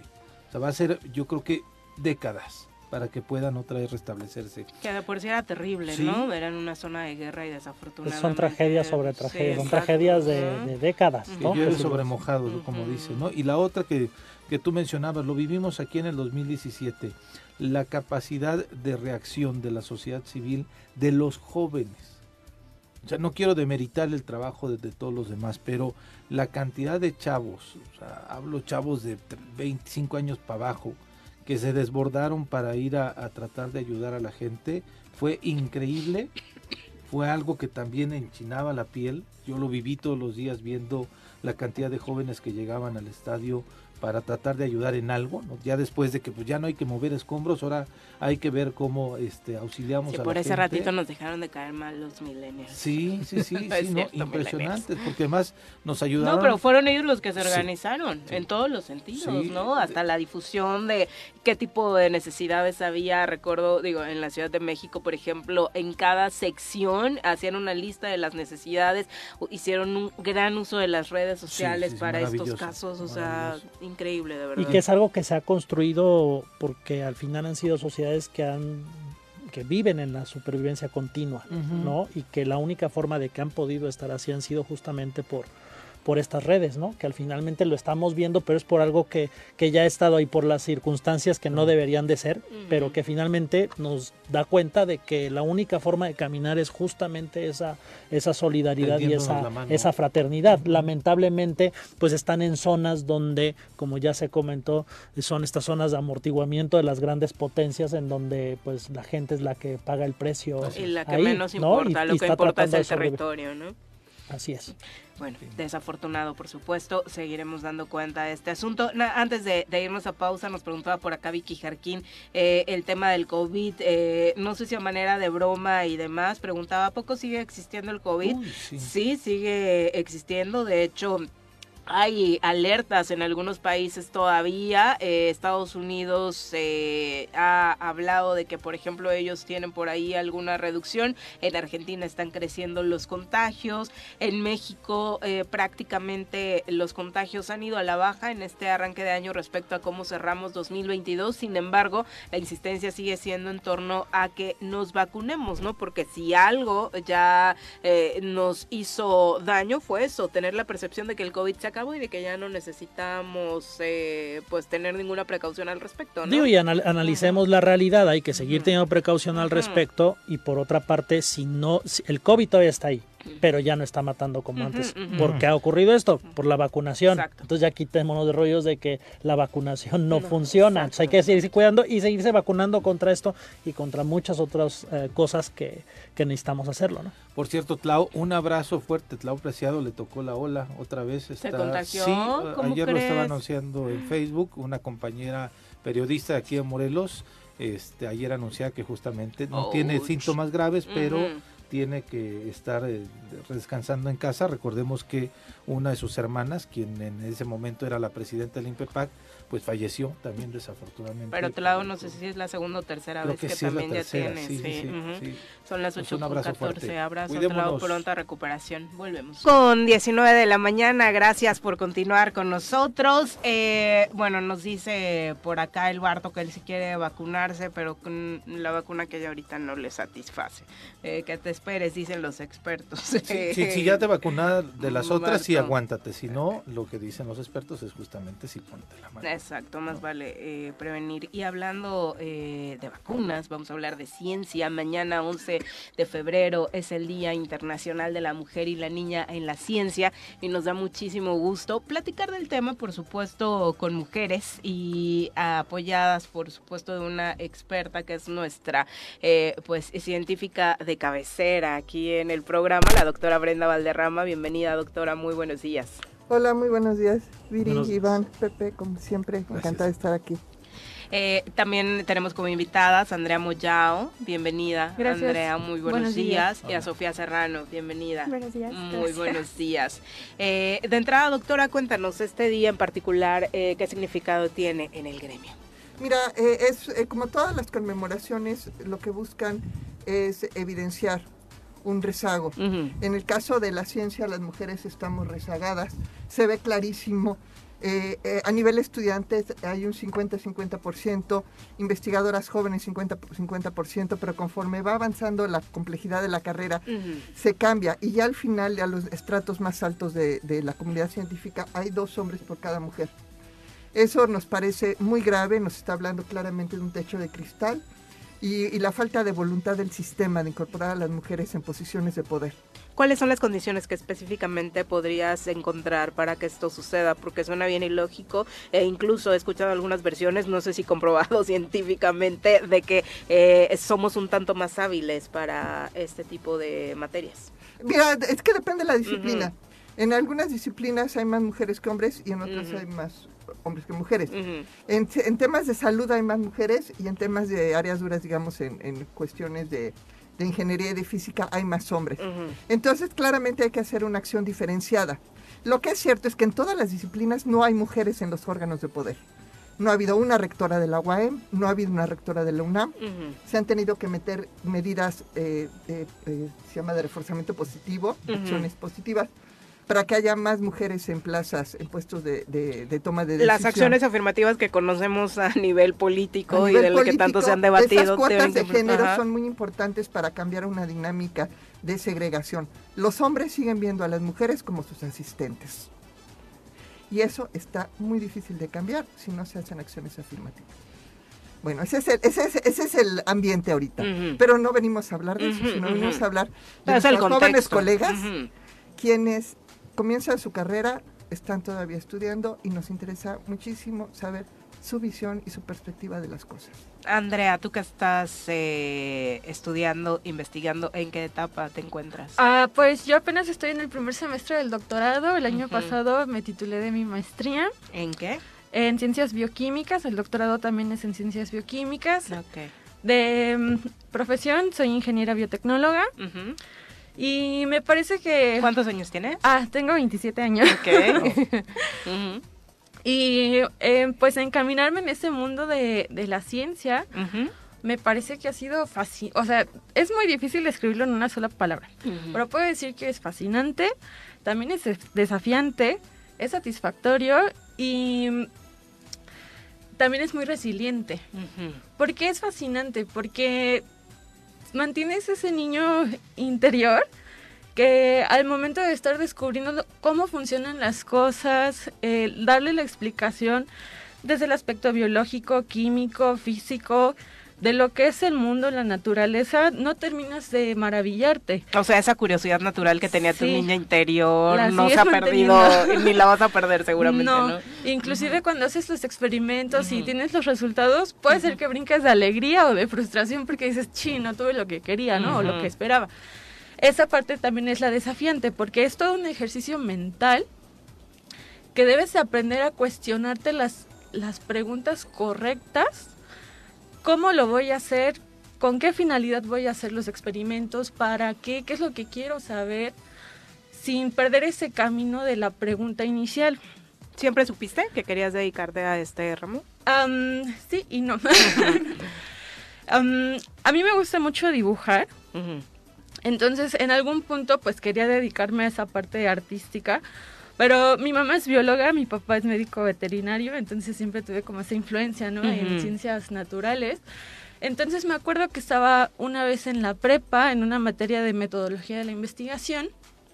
Mi mamá, claro, nos apoyó con el proyecto. Y en ese momento yo estaba incubada en el CEMIT, tenía un proyecto de probióticos. Y me acuerdo que me llevó y me dijo, pues ayúdame a pesar, ayúdame a hacer esto y esto. Y yo estaba ahí en su pequeño laboratorio y estaba haciendo todo lo que me pidió y dije, bueno, creo que a mí sí me gustaría dedicarme a hacer esto pues de por vida. Y tomé la decisión, solamente apliqué para ingeniería biotecnolo- en biotecnología de la UPEMOR y nunca me nunca nunca me arrepentí de esa decisión. Desde el inicio me gustó mucho la carrera hasta que la terminé.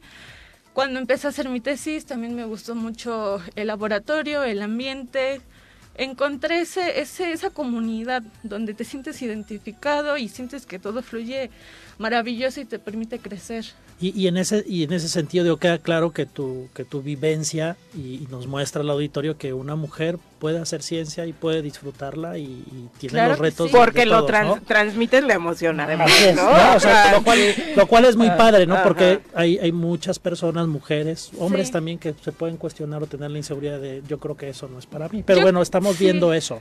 Eh, y en particular, lo que te quisiera preguntar es como mujer, ¿no? Y como niña, ¿no? Que en Sí. algún momento fuiste, ¿sientes que esa condición de mujer eh, fue un obstáculo para, para desarrollarte? ¿Lo fue? ¿Lo, lo vives? Eh, ¿qué- en, en tu realidad, en lo que tú has vivido? Sí, em, bueno, creo que tengo la fortuna de, de haber sido criada por dos personas que nunca me pusieron como esa limitante o barrera mental. Entonces, em, me permitían tomar la decisión que yo quisiera. O sea, yo soy responsable de las decisiones que tomo y nunca me he sentido limitada por, por ser mujer para hacer las cosas. E inclusive te das dando cuenta pues de, de lo capaces que somos y, y cómo a veces también se nos subestima un poco, pero yo creo que el chiste es no, no pensarlo, o sea, tú no te pongas el límite porque pues tú eres capaz de muchísimas cosas. Cualquier persona puede hacer las cosas. Solamente es, realmente si lo quieres, haz, haz que las cosas fluyan hacia ese sentido.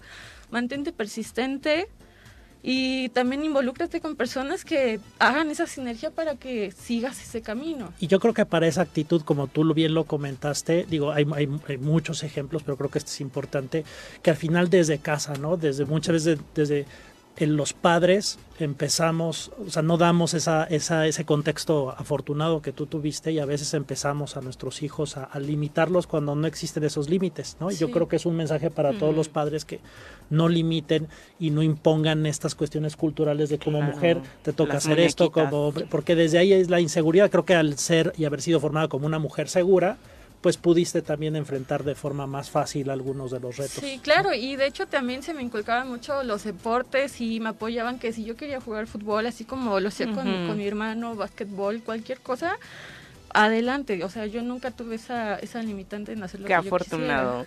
Sí, Sofía, la verdad, en tu sí. caso, ¿cómo fue? Eh, cuéntanos. Pues yo desde chiquita, yo supe que yo quería ser científico. Eh, estaba entre ser médico o ser científico. Eh, afortunadamente pues no son como excluyentes. Ajá. Entonces yo ahorita eh, donde estoy es más o menos ciencias biomédicas.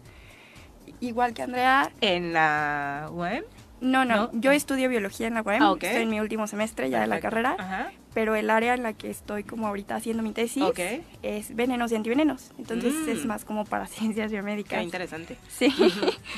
Eh, pues igual que es que Andy ya me quitó todas las palabras. No, Eh, pero queremos conocer eh, parte de tu historia. historia. ¿Tú por qué decides eh, eh, seguir este, esta carrera? Pues eh, puedo decir que tuve la fortuna de crecer rodeada de mujeres en mi familia que se dedican a, a la ciencia, que son Mm. médicos, que eh, se dedican a cosas como relacionadas con las matemáticas. Mi- a mi mamá le debo que sea yo fan de las matemáticas, que me encanten las matemáticas. Eh, y pues yo desde chiquita yo dije que yo quería ser científico y yo quería ser científico y yo quería ser científico y pues aquí estoy. Pero descubriste a la par eh, durante tu trayecto académico habilidades que te hacían decir sí, por acá. Sí, obviamente, sí, sí, sí. Eh, desde chiquita yo me encantaba ciencias naturales, me encantaba ver Nat Geo, me encantaba ver... eh, había como programas en el, canal, en el canal 11 como relacionados a la ciencia y esos era, siempre fueron mis favoritos. Y aterrizado tu trabajo hacia venenos y antivenenos, decías, eh, básicamente por qué. Eh, fue una oportunidad que se me dio hace ya casi un año. Eh, yo estaba como encaminada para otro lado y se me abrió la oportunidad, se me dio y la aproveché y encontré un amor, una pasión muy profunda por mi proyecto. Eh, yo trabajo con toxinas de veneno de serpientes de coral. Eh, igual en el laboratorio se trabaja con caracterización de venenos, eh, con antivenenos y la verdad es que el saber que tu trabajo, lo que estás haciendo está ayudando a la gente, está teniendo un impacto a la gente, que puedes ayudar a salvar al papá de alguien, que puedes ayudar a que la mamá de alguien no se muera, que el hecho de poder ayudar a la gente es brinda una satisfacción, como decía Andy, increíble. Aparte, pues lo mismo que comenta, que a mí tengo la fortuna de poder trabajar igual con los animales. Como bióloga, pues puedo trabajar con los animales y en el laboratorio. Y es, es padrísimo. Yo estoy enamorada de los, de los bichos. Es, son muy bonitos. Y es básicamente también la contribución a la sociedad, ¿no? En este ejemplo que, que ponía y los datos que nos compartía la doctora, ¿siguen viendo eso en, en su aula? El decir, somos prácticamente a la par en el salón de clases, eh, hombres y mujeres, pero después, conforme hemos ido avanzando, tú que ya estás en el doctorado, tú en el área de la investigación, eh, ¿se reduce eh, la presencia de las mujeres significativamente? Pues no. Bueno, yo, yo lo que he visto, no. Yo estoy en el último semestre de la licenciatura y somos la mayoría mujeres. Igual en el laboratorio donde estamos, somos casi todas mujeres estudiantes. La verdad es que hay muy pocos estudiantes hombres, somos casi la mayoría mujeres. ¿En tu caso? En mi caso, eh, sí, conforme he ido avanzando, ahorita que lo pienso, sí he Ujú. visto un- una disminución en el número. Curiosamente, en la ingeniería, la mayoría eran mujeres. Y mientras que en las otras ingenierías de la universidad de- estaba lleno de hombres, pero la de biotecnología, principalmente mujeres. Pero una vez que entré a la maestría, sí eran más hombres que, que mujeres. Y ahorita que estoy empezando el doctorado, creo que o, o es igual o hay un poco menor de mujeres. Y estamos hablando en este sentido de, dentro de la entrevista, obviamente, porque mañana es el Día Internacional que obviamente trata de hacer hincapié en la presencia de mujeres en la ciencia y de que las niñas también promuevan, se promueva el acercamiento de las niñas hacia este sector, ¿no? ¿Qué harían ustedes? O sea, porque realmente en casa, por, por lo que nos comparten, tuvieron como el ejemplo, en la familia ya había eh, mujeres en este sector, pero ¿qué haría falta para que más niñas se acercaran? Eh, ¿qué, ¿Qué harían diferente eh, en la sociedad para que realmente se diera ese paso y se lograra el acercamiento de más niñas a la ciencia? Bueno, el año pasado tuve el, em, la fortuna de estar dando clases, entonces justamente cuando se acercó esta fecha, lo que decidí fue, ok, eh, creo que es algo importante también como científica inculcarles a, a los que en, es- en ese entonces eran mis alumnos que supieran, ¿no? Entonces, con todos mis grupos les dije, vamos a hacer tales experimentos. A los de primaria los puse a teñir apios para que vieran este, los tejidos, los puse a dibujar por esta parte de ilustración científica que también me gusta mucho. Y a Donde otros... combinas tu otra de Claro, dibujo, sí, claro, ¿no? es que la ciencia está relacionada con muchas cosas, desde cocina, a otros niños los puse a hacer helado con, con hielo y sal, entonces tú notas esa, esa fascinación que tienen los chiquitos y de que los involucres en, en actividades así, entonces a lo mejor em, a mí, bueno, sí me gustaría que hubiera como más programas, como que se dedicaran específicamente un día a hacer este tipo de demostraciones, que sí lo tenemos en el instituto, pero que tal vez fueran un poco más constantes o, o, mm, se implementara más ese aspecto científico en, en las prácticas en las escuelas. Sí, sobre todo eso, ¿no? Que en la primaria, por ejemplo, o sea, nos seguimos acordando todos de cuando te dejan el frijolito para que te lo lleves a tu casa y de ese experimento no pasas, ¿no? Y todos terminamos sorprendidos y maravillados, pero ¿y luego qué? ¿No? ¿Dónde se queda el desarrollo de esa creatividad? En tu caso, Sofía. Yo creo que hace falta más representación en los medios de mujeres científicas. O sea, tenemos muchísimos ejemplos de mujeres que han incursionado en la ciencia, en distintas áreas de la ciencia, pero se sabe muy poco de ellas. O sea, es más fácil acordarse de Albert Einstein que a lo mejor de Jane Goodall, ¿no? O de Vera Rubin, que fueron mujeres, fueron, hicieron historia en la ciencia, ¿no? Cada una en sus áreas. Entonces, yo personalmente creo que, pues, Civilizar más el trabajo de las mujeres. exactamente. Y reivindicarles eso que les debemos, ¿no? O sea, históricamente, porque no, no solamente es de esta generación, o sea, han sido Llevan años y años años, en sí, los que sí, no sí. se les ha dado el reconocimiento. Y, y, y hoy, doctora, doctor, o sea, siguen siendo muchas mujeres parteaguas en descubrimientos eh, de, de hoy, del día a día, ¿no? Que están involucradas precisamente en, en estos temas. Por supuesto, eh, eh, pero sí hay, una serie de barreras. ¿eh? Por ejemplo, se nota muy claro, las redes de colaboración excluyen mujeres. Las redes de colaboración son más de hombres que de mujeres y acaban segregando a las mujeres que tienen que crear sus propias redes de colaboración. Eso se ve más o menos sistemático. Lo puedes ver en los autores de los artículos, por Ujú. ejemplo, una cosa muy objetiva.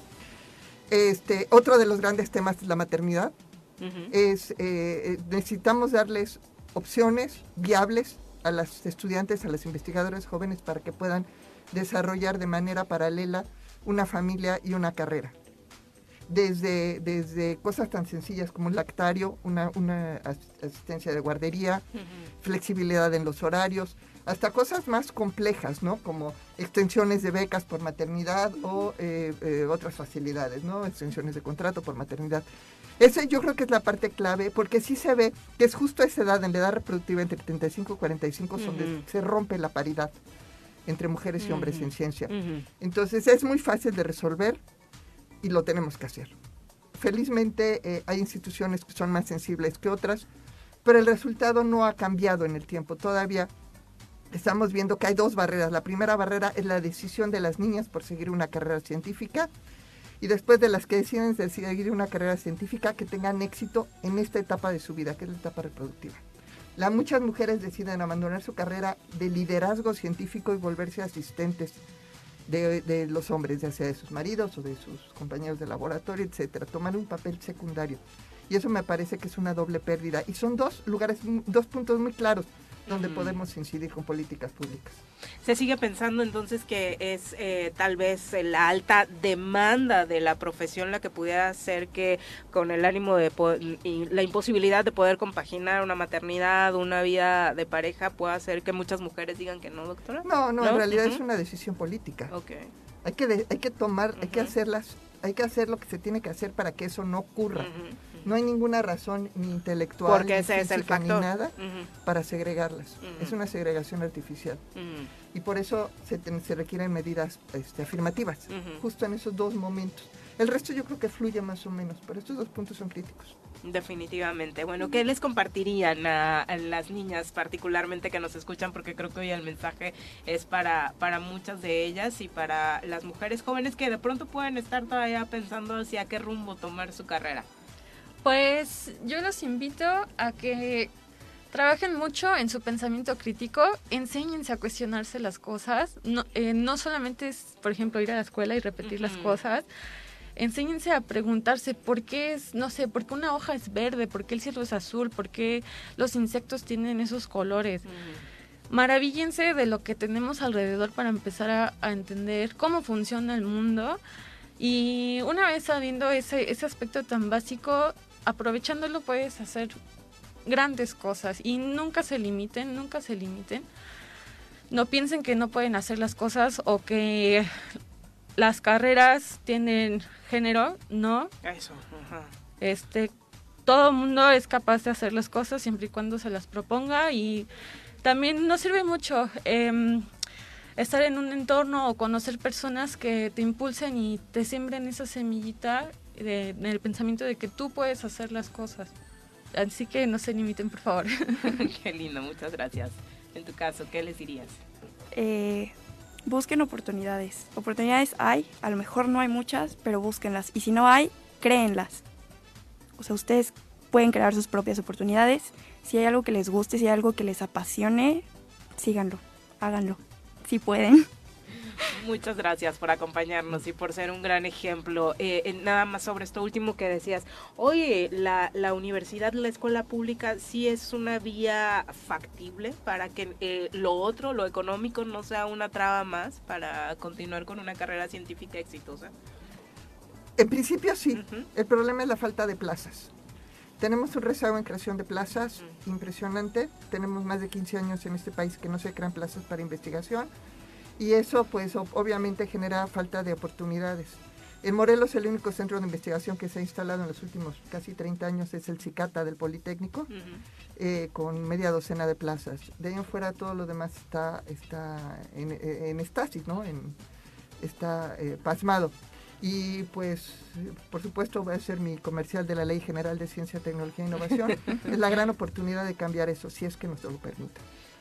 Y aunque bueno, aunque sumando eso, aunque es una pérdida, me parece para el país y que nuestro país avance en, transformarse a través de la aplicación del conocimiento científico, creo que a pesar de esas circunstancias locales o nacionales, creo que hay una fortuna de que la ciencia pues, es una actividad global ¿no? y permite una gran movilidad. Entonces me parece que siempre hay esa oportunidad de irse a otros países en donde sí se valora, donde sí hay plazas y donde sí hay actividades, ¿no? Por supuesto, pues uno desearía que se quedaran aquí o que se vayan a entrenar allá y que regresen, ¿no? Y ese es el trabajo que tenemos que hacer aquí. Pero aún frente a esas limitantes, el estudiar una carrera científica creo que provee esas oportunidades globales y, creo que hay que aprovecharlas, ¿no? Perfecto, pues muchas gracias por acompañarnos. En ese, marco, mañana en Jojutla hay una Feria Nacional de Ciencia y Tecnología, desde las 11 de la mañana hasta las 4 de la tarde y también es en el contexto, en el marco de este Día de la Mujer y la Ciencia. Sí, ahí participaremos nosotros del ¿Ah, Instituto de Biotecnología. Y son de estos ejercicios que permiten ese acercamiento de las infancias, ¿no? a la ciencia y que te van enamorando poco a poquito de eh, tu próxima profesión, tal vez. Muchas gracias. Muy buenas gracias. y felicidades. Son las 8.41, volvemos. 8.45 de la mañana, gracias por continuar con nosotros. Vamos ahora a nuestra sección de cine. Conocido por su extravagante cabellera y su gran participación como el humilde campesino, recibimos a... And the Oscar goes to... Miguel Ángel Mendoza por las mejores recomendaciones cinematográficas en El Zoro Matutino.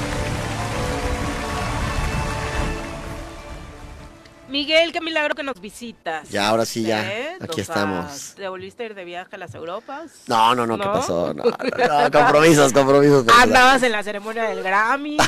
Ojalá. del. Bailando con No, Bad Bunny. sí, con los Qué cabezones de Bad Bunny. Oiga, pues eh, hay, hay mucho que ver en el cine, en plataformas y demás. Eh, primero hay, hay que recalcar que siguen películas como Avatar. eh, sorprendentemente también, que a mí me gustó mucho El gato con botas 2. Ay, todo el mundo la amó y yo no Es- tenía, o sea, el tráiler es malísimo. Sí, sí, de verdad. De verdad, Ah, sí, sí, yo cuando vi el trailer dije, ¿por qué hacen eso? ¿Por qué? Un para una porquería, solo no. para sacar una lanita. Sí, ves ¿no? como de, ay, para los niños, no sé qué, pero no, la verdad es que es muy, muy divertida. muy buenos este, la animación tiene una combinación de técnicas de animación que, Que puede- hasta lloras, dicen, ¿no? Pues, ay, no, sí. No, Ah, sí, sí. Los que sí, sí, sí, tienen ahí este, ese, ese feeling acá. Ajá. Sí, sí está lindo. Y, y eso, o sea, por eso está nominada al Oscar, porque también la técnica, cuando la empecé a ver, yo, ah, me sorprendió mucho porque tiene diferentes técnicas de animación, está muy Ajá. bien hecha, muy bien escrita, bien actuada, bueno, doblada, ¿no? Claro. Por Salma Hayek y, Y Antonio. Antonio. Banderas, este... No, muy buena la película, o sea, se van a pasar un buen rato, no, no, no lo vean como una película para niños, o sea, Ajá. claramente el sector infantil es Ujú. su target principal, pero la verdad es que la película está muy bien y está para pasar un rato dominguero. Si no les gusta el fútbol americano, vayas el dominguito a ver Es ahí.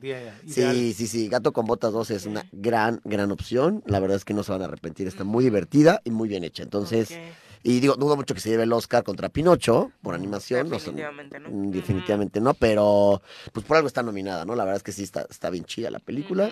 Y recordar que sigue en cartelera, sigue cartelera Avatar, sigue eh, pues varias películas que, que, que, que han dominado un poquito la, la, la, la cartelera, pero también Hay mucho, entra... hay mucho terror, ¿no? Digo, nada más Sí. como paréntesis, o sea, me fui a tomar un café, ejemplo. ya no entré al ¿A cine. inicios de año? Al, sí, estaba Sí. tomándome un cafecito la semana pasada en el café del cine, por casualidad, y de pronto todos los trailers durante una hora De de, las películas que estaban en ese momento eran La de de los terror. payasos, la de Ah, Winnie Pooh. La de Winnie Pooh, Sí, qué sí, cosa sí, como. Winnie Pooh es de terror. Sí, bueno, ahí yo no En he lugar de visto. miel yo no la he visto exactamente.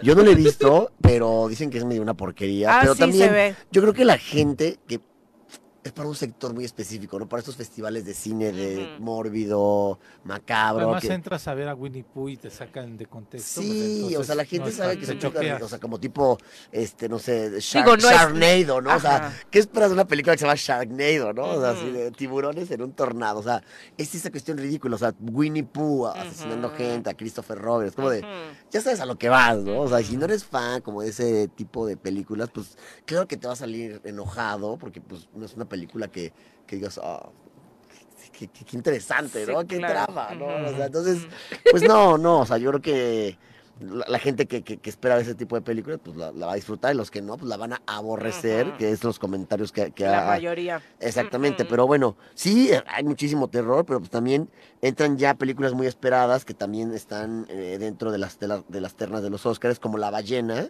eh, de Ay, Darren muero por Aronofsky, verla, sí. que es donde Brendan Fraser lo recordamos con papeles emblemáticos como Tarzán, como, ¿cómo se llama esta del diablo? Este, que, que pedía el deseos al diablo, que era Elizabeth Hurley. Al diablo con el diablo. Al diablo, sí, sí, sí, exactamente. Al diablo con el diablo. Y pues ahora pues sube de peso para este papel porque justo interpreta a un profesor de inglés que tiene obesidad casi mórbida y lucha por eh, mantener la relación con su hija y también vivir en un mundo de gordofobia, ¿no? De, de ataques siempre a... Es súper actual el debate, ¿no? Exactamente, sí, justo. Es como, está causando mucha, mucha sensación por ese tema, ¿no? De- del body shaming, de toda esta cuestión. Eh, apenas justo una de actriz Pati Chapoy ayer, ¿no? Diciéndole a Yuridia de por qué me odias si yo solo te dije que estabas Gorda, gorda. así, ¿no? ah, Es como, ah, bueno. gracias, Pati. ¿no? Sí, qué ondita. No, totalmente. Entonces creo que es un tema que, que está ahorita más actual que nunca, ¿no? Todo lo de body shaming. Apenas una, una actriz mexicana, Michelle, no me acuerdo. Rodríguez. Rodríguez, fue portada para una revista y también, o sea, dice, a mí no, o sea, sí me he sentido atacada, sí, ese rollo, o sea, una cuestión de verdad eh, enorme que, que nos rebasa y la película, pues bueno, vista desde el punto... eh, eh, artístico de Darren Aronofsky, que pues, siempre nos ha traído películas como eh, Requiem por un sueño, que son películas, pues, tienen una visión cinematográfica extraordinaria. Y pues bueno, todo el mundo le espera por ver a Brendan Fraser porque está nominado al Oscar por Mejor Actor. Y todo el mundo quiere que se lo lleve, Sí, ¿no? claro, porque, o sea, ah, digo, obviamente sí tiene un, un detalles de, de efectos eh, dentro del personaje, pero sí subió de peso.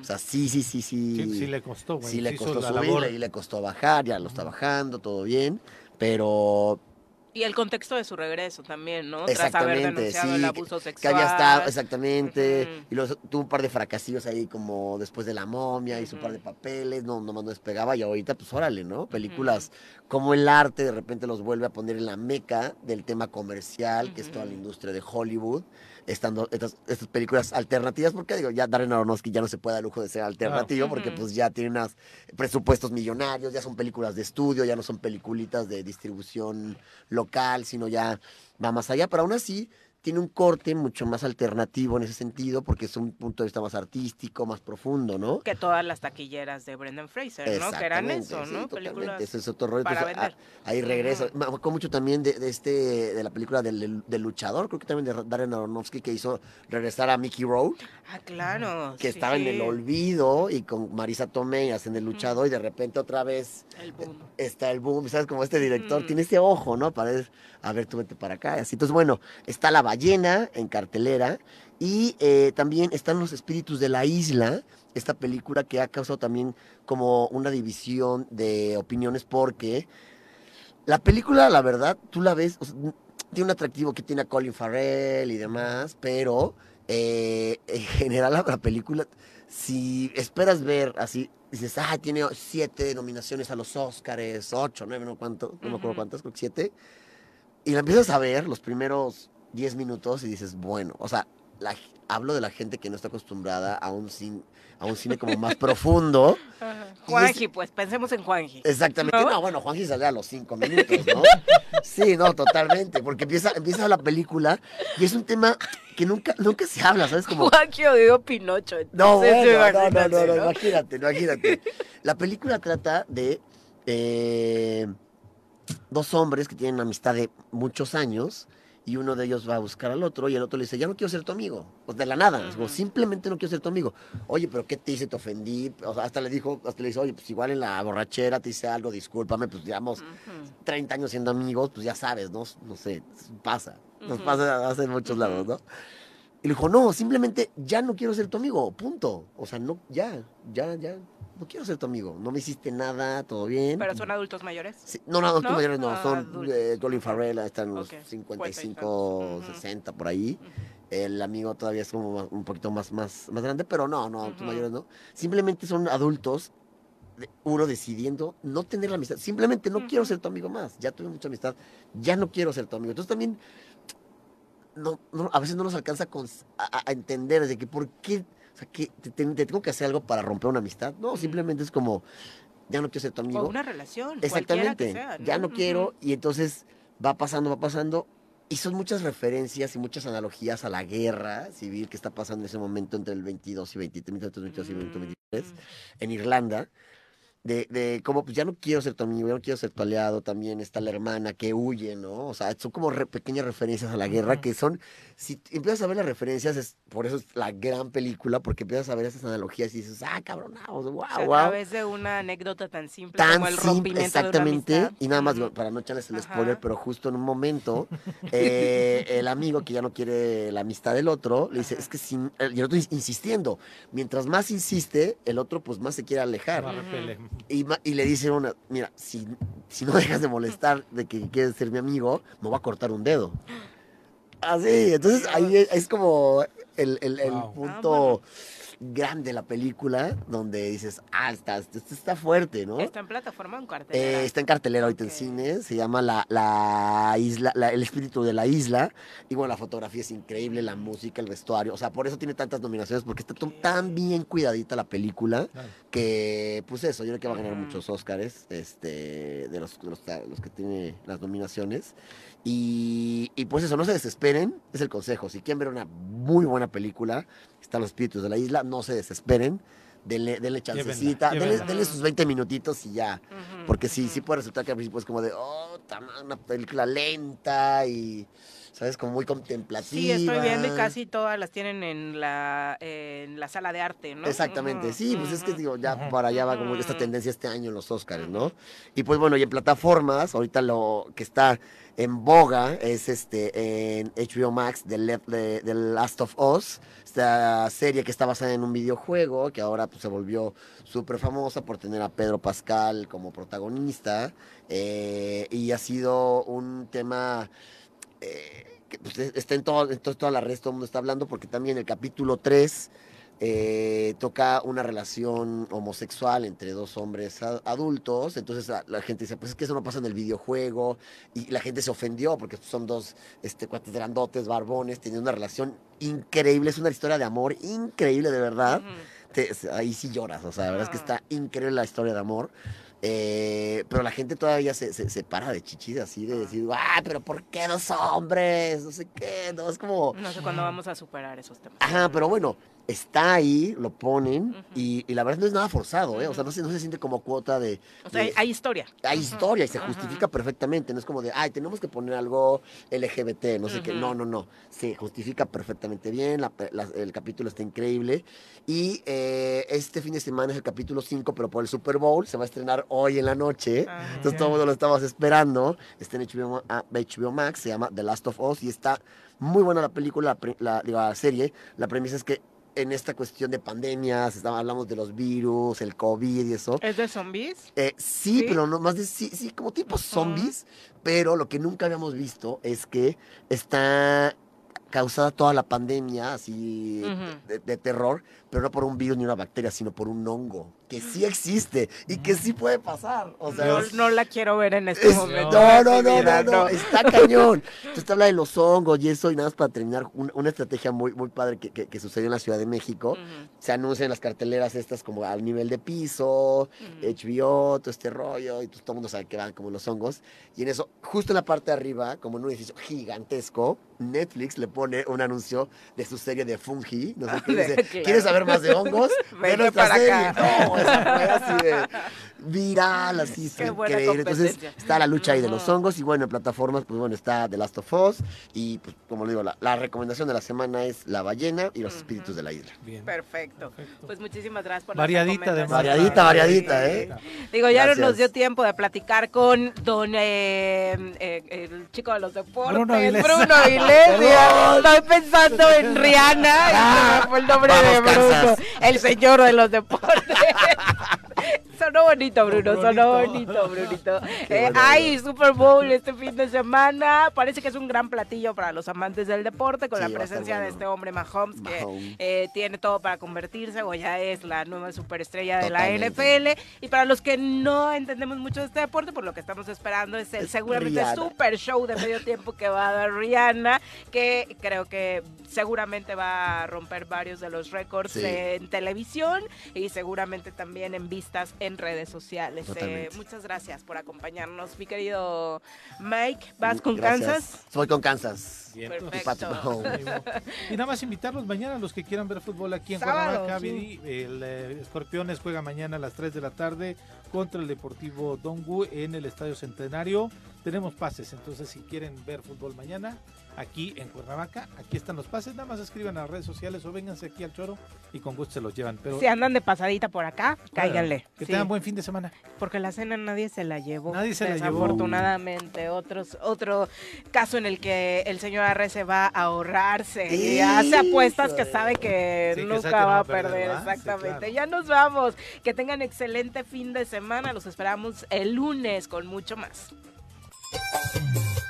¡Uy! se acabó. Pues así es esto.